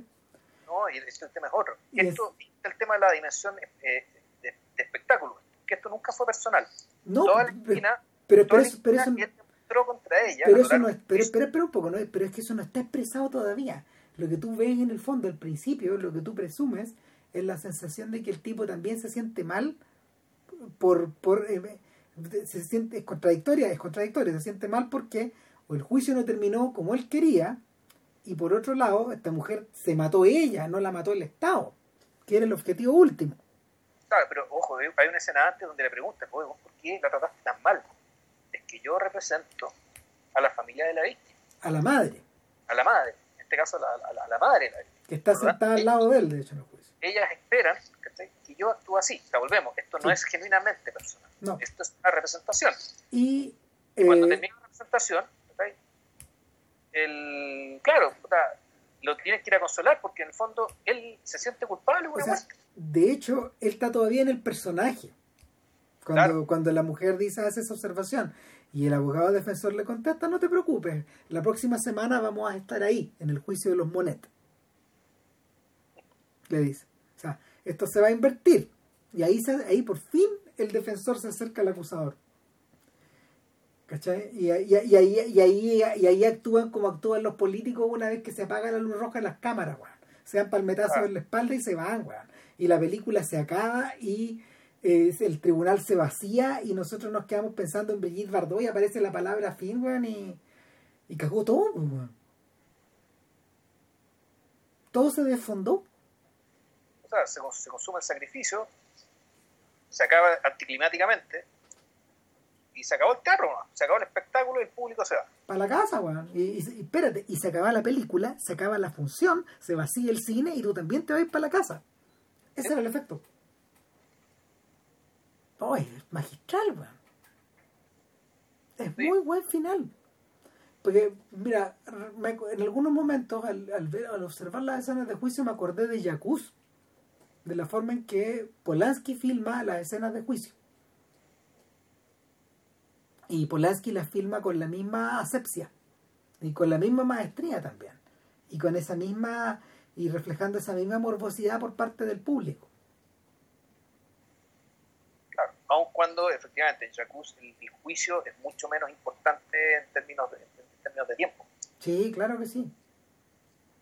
O sea, uno, uno cuando, cuando la película ya está en eso, ya está en esos está en esas instancias, ya va quedando poco, digamos, por el final, y tú decís, ¿qué más puede pasar, weón? ¿Qué más puede pasar acá? Sí, debo decir que ya cerrar mi participación, porque más tarde que la cresta tengo que, sí, la, que cerrar, Y mañana es miércoles. Es que eh, claro, a mí la, que más me gustó, creo yo, la más redonda de todas las películas de Crusoe, incluyendo la de las dos décadas, es Diabolique, pero debo decir que esa película igual venía precedida y por lo tanto eh, no me extraña. Para mí la fue un hallazgo.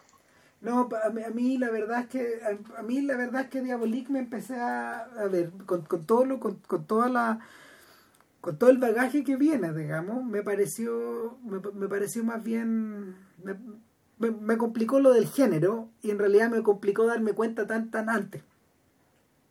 Entonces me senté a esperar un poco. Pero, pero no, la, la, Verité para mí, me, la Verité para mí me, me, parece un, un, filme mayor. No me, no me llama la atención, fíjate que la, la Film Foundation haya elegido, porque la, la Film Foundation tenéis que elegir los proyectos que rescatar. No, no, no hay suficiente plata, digamos. Y, Y... más allá que yo tenga, y claro, y más allá respecto a los resquemores que tengo del, más que uno podría decir desequilibrio entre dos películas una, o en realidad uno podría incluso decir que no, que el raconto no es más que el medio para sazonar el fin, que es el juicio. O sea, Puede yo ser. estoy convencido. Puede ser, El juicio, el juicio es la obra maestra y que y el raconto es un medio ¿cachai?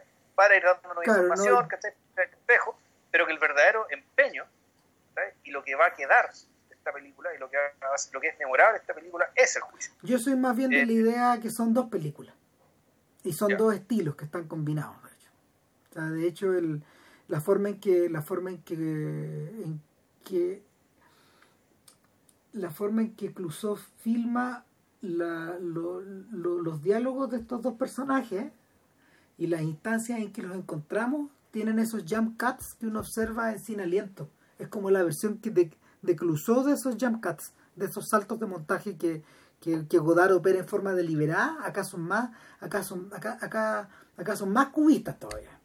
Y están bien, están, están bien escondidos, pero, pero están magistralmente resueltos. O sea, un buen, un buen que filma bien nomás los hace así. Entonces, el, Pero a mí lo, a mí lo que impresiona en realidad en esta película es precisamente la, es una ambición que, que las otras películas no alcanzan a estar. No está, po. Bueno, de hecho, esta película estuvo de candidata al Oscar a Mejor Filme Extranjero. No lo ganó. Y eh, no lo ganó porque compitió con Fellini. No, no miento. Con la, eh, compitió con la Dolce Vita, creo. Pero no tampoco, 1960. Claro, y, pero no tampoco, la Dolce Vita tampoco lo ganó. Ah, ya. Y eh, el no y, y además esta película eh, tuvo 3 millones de espectadores.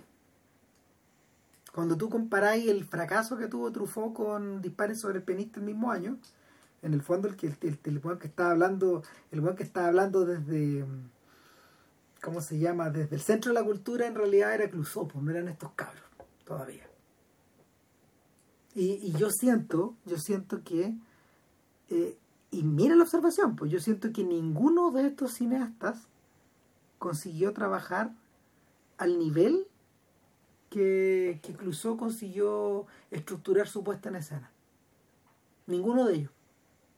O sea, eh, probablemente probablemente todos estos todos estos otros cineastas trabajaron como en, en, en- en zapatos y zapatillas más chicas, de horma menor. De horma menor. No, este, este, este este este- esa- eso- esos encuadres son nivel Kurosawa, loco. Los, los del juicio. Eh, Cuesta encontrar. Bueno, Scorsese tiene tomas así en, en The Irishman. Scorsese es alguien que trabajaba en esa escala. Coppola también. Esos son ellos los que consiguieron consiguieron llegar a trabajar en la escala que este weón estaba, que este weón estaba midiendo. Por eso no, no es casualidad que uno haya mencionado a Tiburón de Spielberg también. O sea, son esos digamos, porque la Nouvelle Vague, la Nouvelle Vague nunca contó con esa plata. El único que contó con esa plata eh, a ese nivel probablemente fue Godard. Que, que, que, no deja de ser irónico, digamos. Cuando filmó Le, Le Mépris. Pero ninguno más. Yo creo que, insisto, creo que ninguno ninguno ha logrado eh, eh, esos niveles. Ah, y, probablemente el propio Godard cuando trabajó en los 80, cuando hizo Pasión, ese tipo de cosas que, que son como en gran escala también. Pero es bien impresionante. Tal vez Jack Demy a lo mejor, pero bueno, porque su, porque su cine era más coreográfico. Y, Sí, no, claro. es- eh, ya, weón, ándate ahí a darle papa nomás. ¿No se ha despertado usted? no, no todavía. Ah, menos mal. Ya. Así que bueno, eh, ¿cuánto? No fue tan, no fue, no fue tan largo, largo, ¿sí? O sea, para todo lo que hablamos, no, dos horas y media. No, y para todas las weas que No, tratamos, para tres no. películas, cuatro películas. cuatro películas en realidad. No, si nos pasamos, weón. No, me felicito y te felicito. Bueno. Ah, Muchas gracias. Po. Oye, bueno, la, nos vamos, pero antes de irnos, estamos, dejamos anunciado que, que le vamos a hacer el empeño a Traveling Paradise de eh, Ernest Lubitsch. Esta ya me decía Ram que esta es de las películas ya de, de madurez, de las últimas, las grandes películas que hizo al final de O su sea, carrera. eh, no, Estados es Unidos, una película del periodo medio, pero y de, de- su mayor esplendor, digamos. De su mayor Ah, ya, esplendor. Es del 32, fue- Cu- Cu- Lubitsch murió el 46, pero, pero es producto de toda la de todo un periodo de madurez que viene desde el cine mudo hasta las primeras horas del sonoro. Así que le vamos a hacer el empeño a esa o a otro Lubitsch. O algún otro Lubitsch, o hay otras opciones que también salieron. Pero en principio sería eso. ¿ya? Por si están interesados en hacer las tareas, la pueden ver. Ya. Que estén muy bien. Ahora, vean la verité, vean todas estas películas, se pasaron. Ya. Sí, vean, vean toda esta web. Grande incluso. Chao.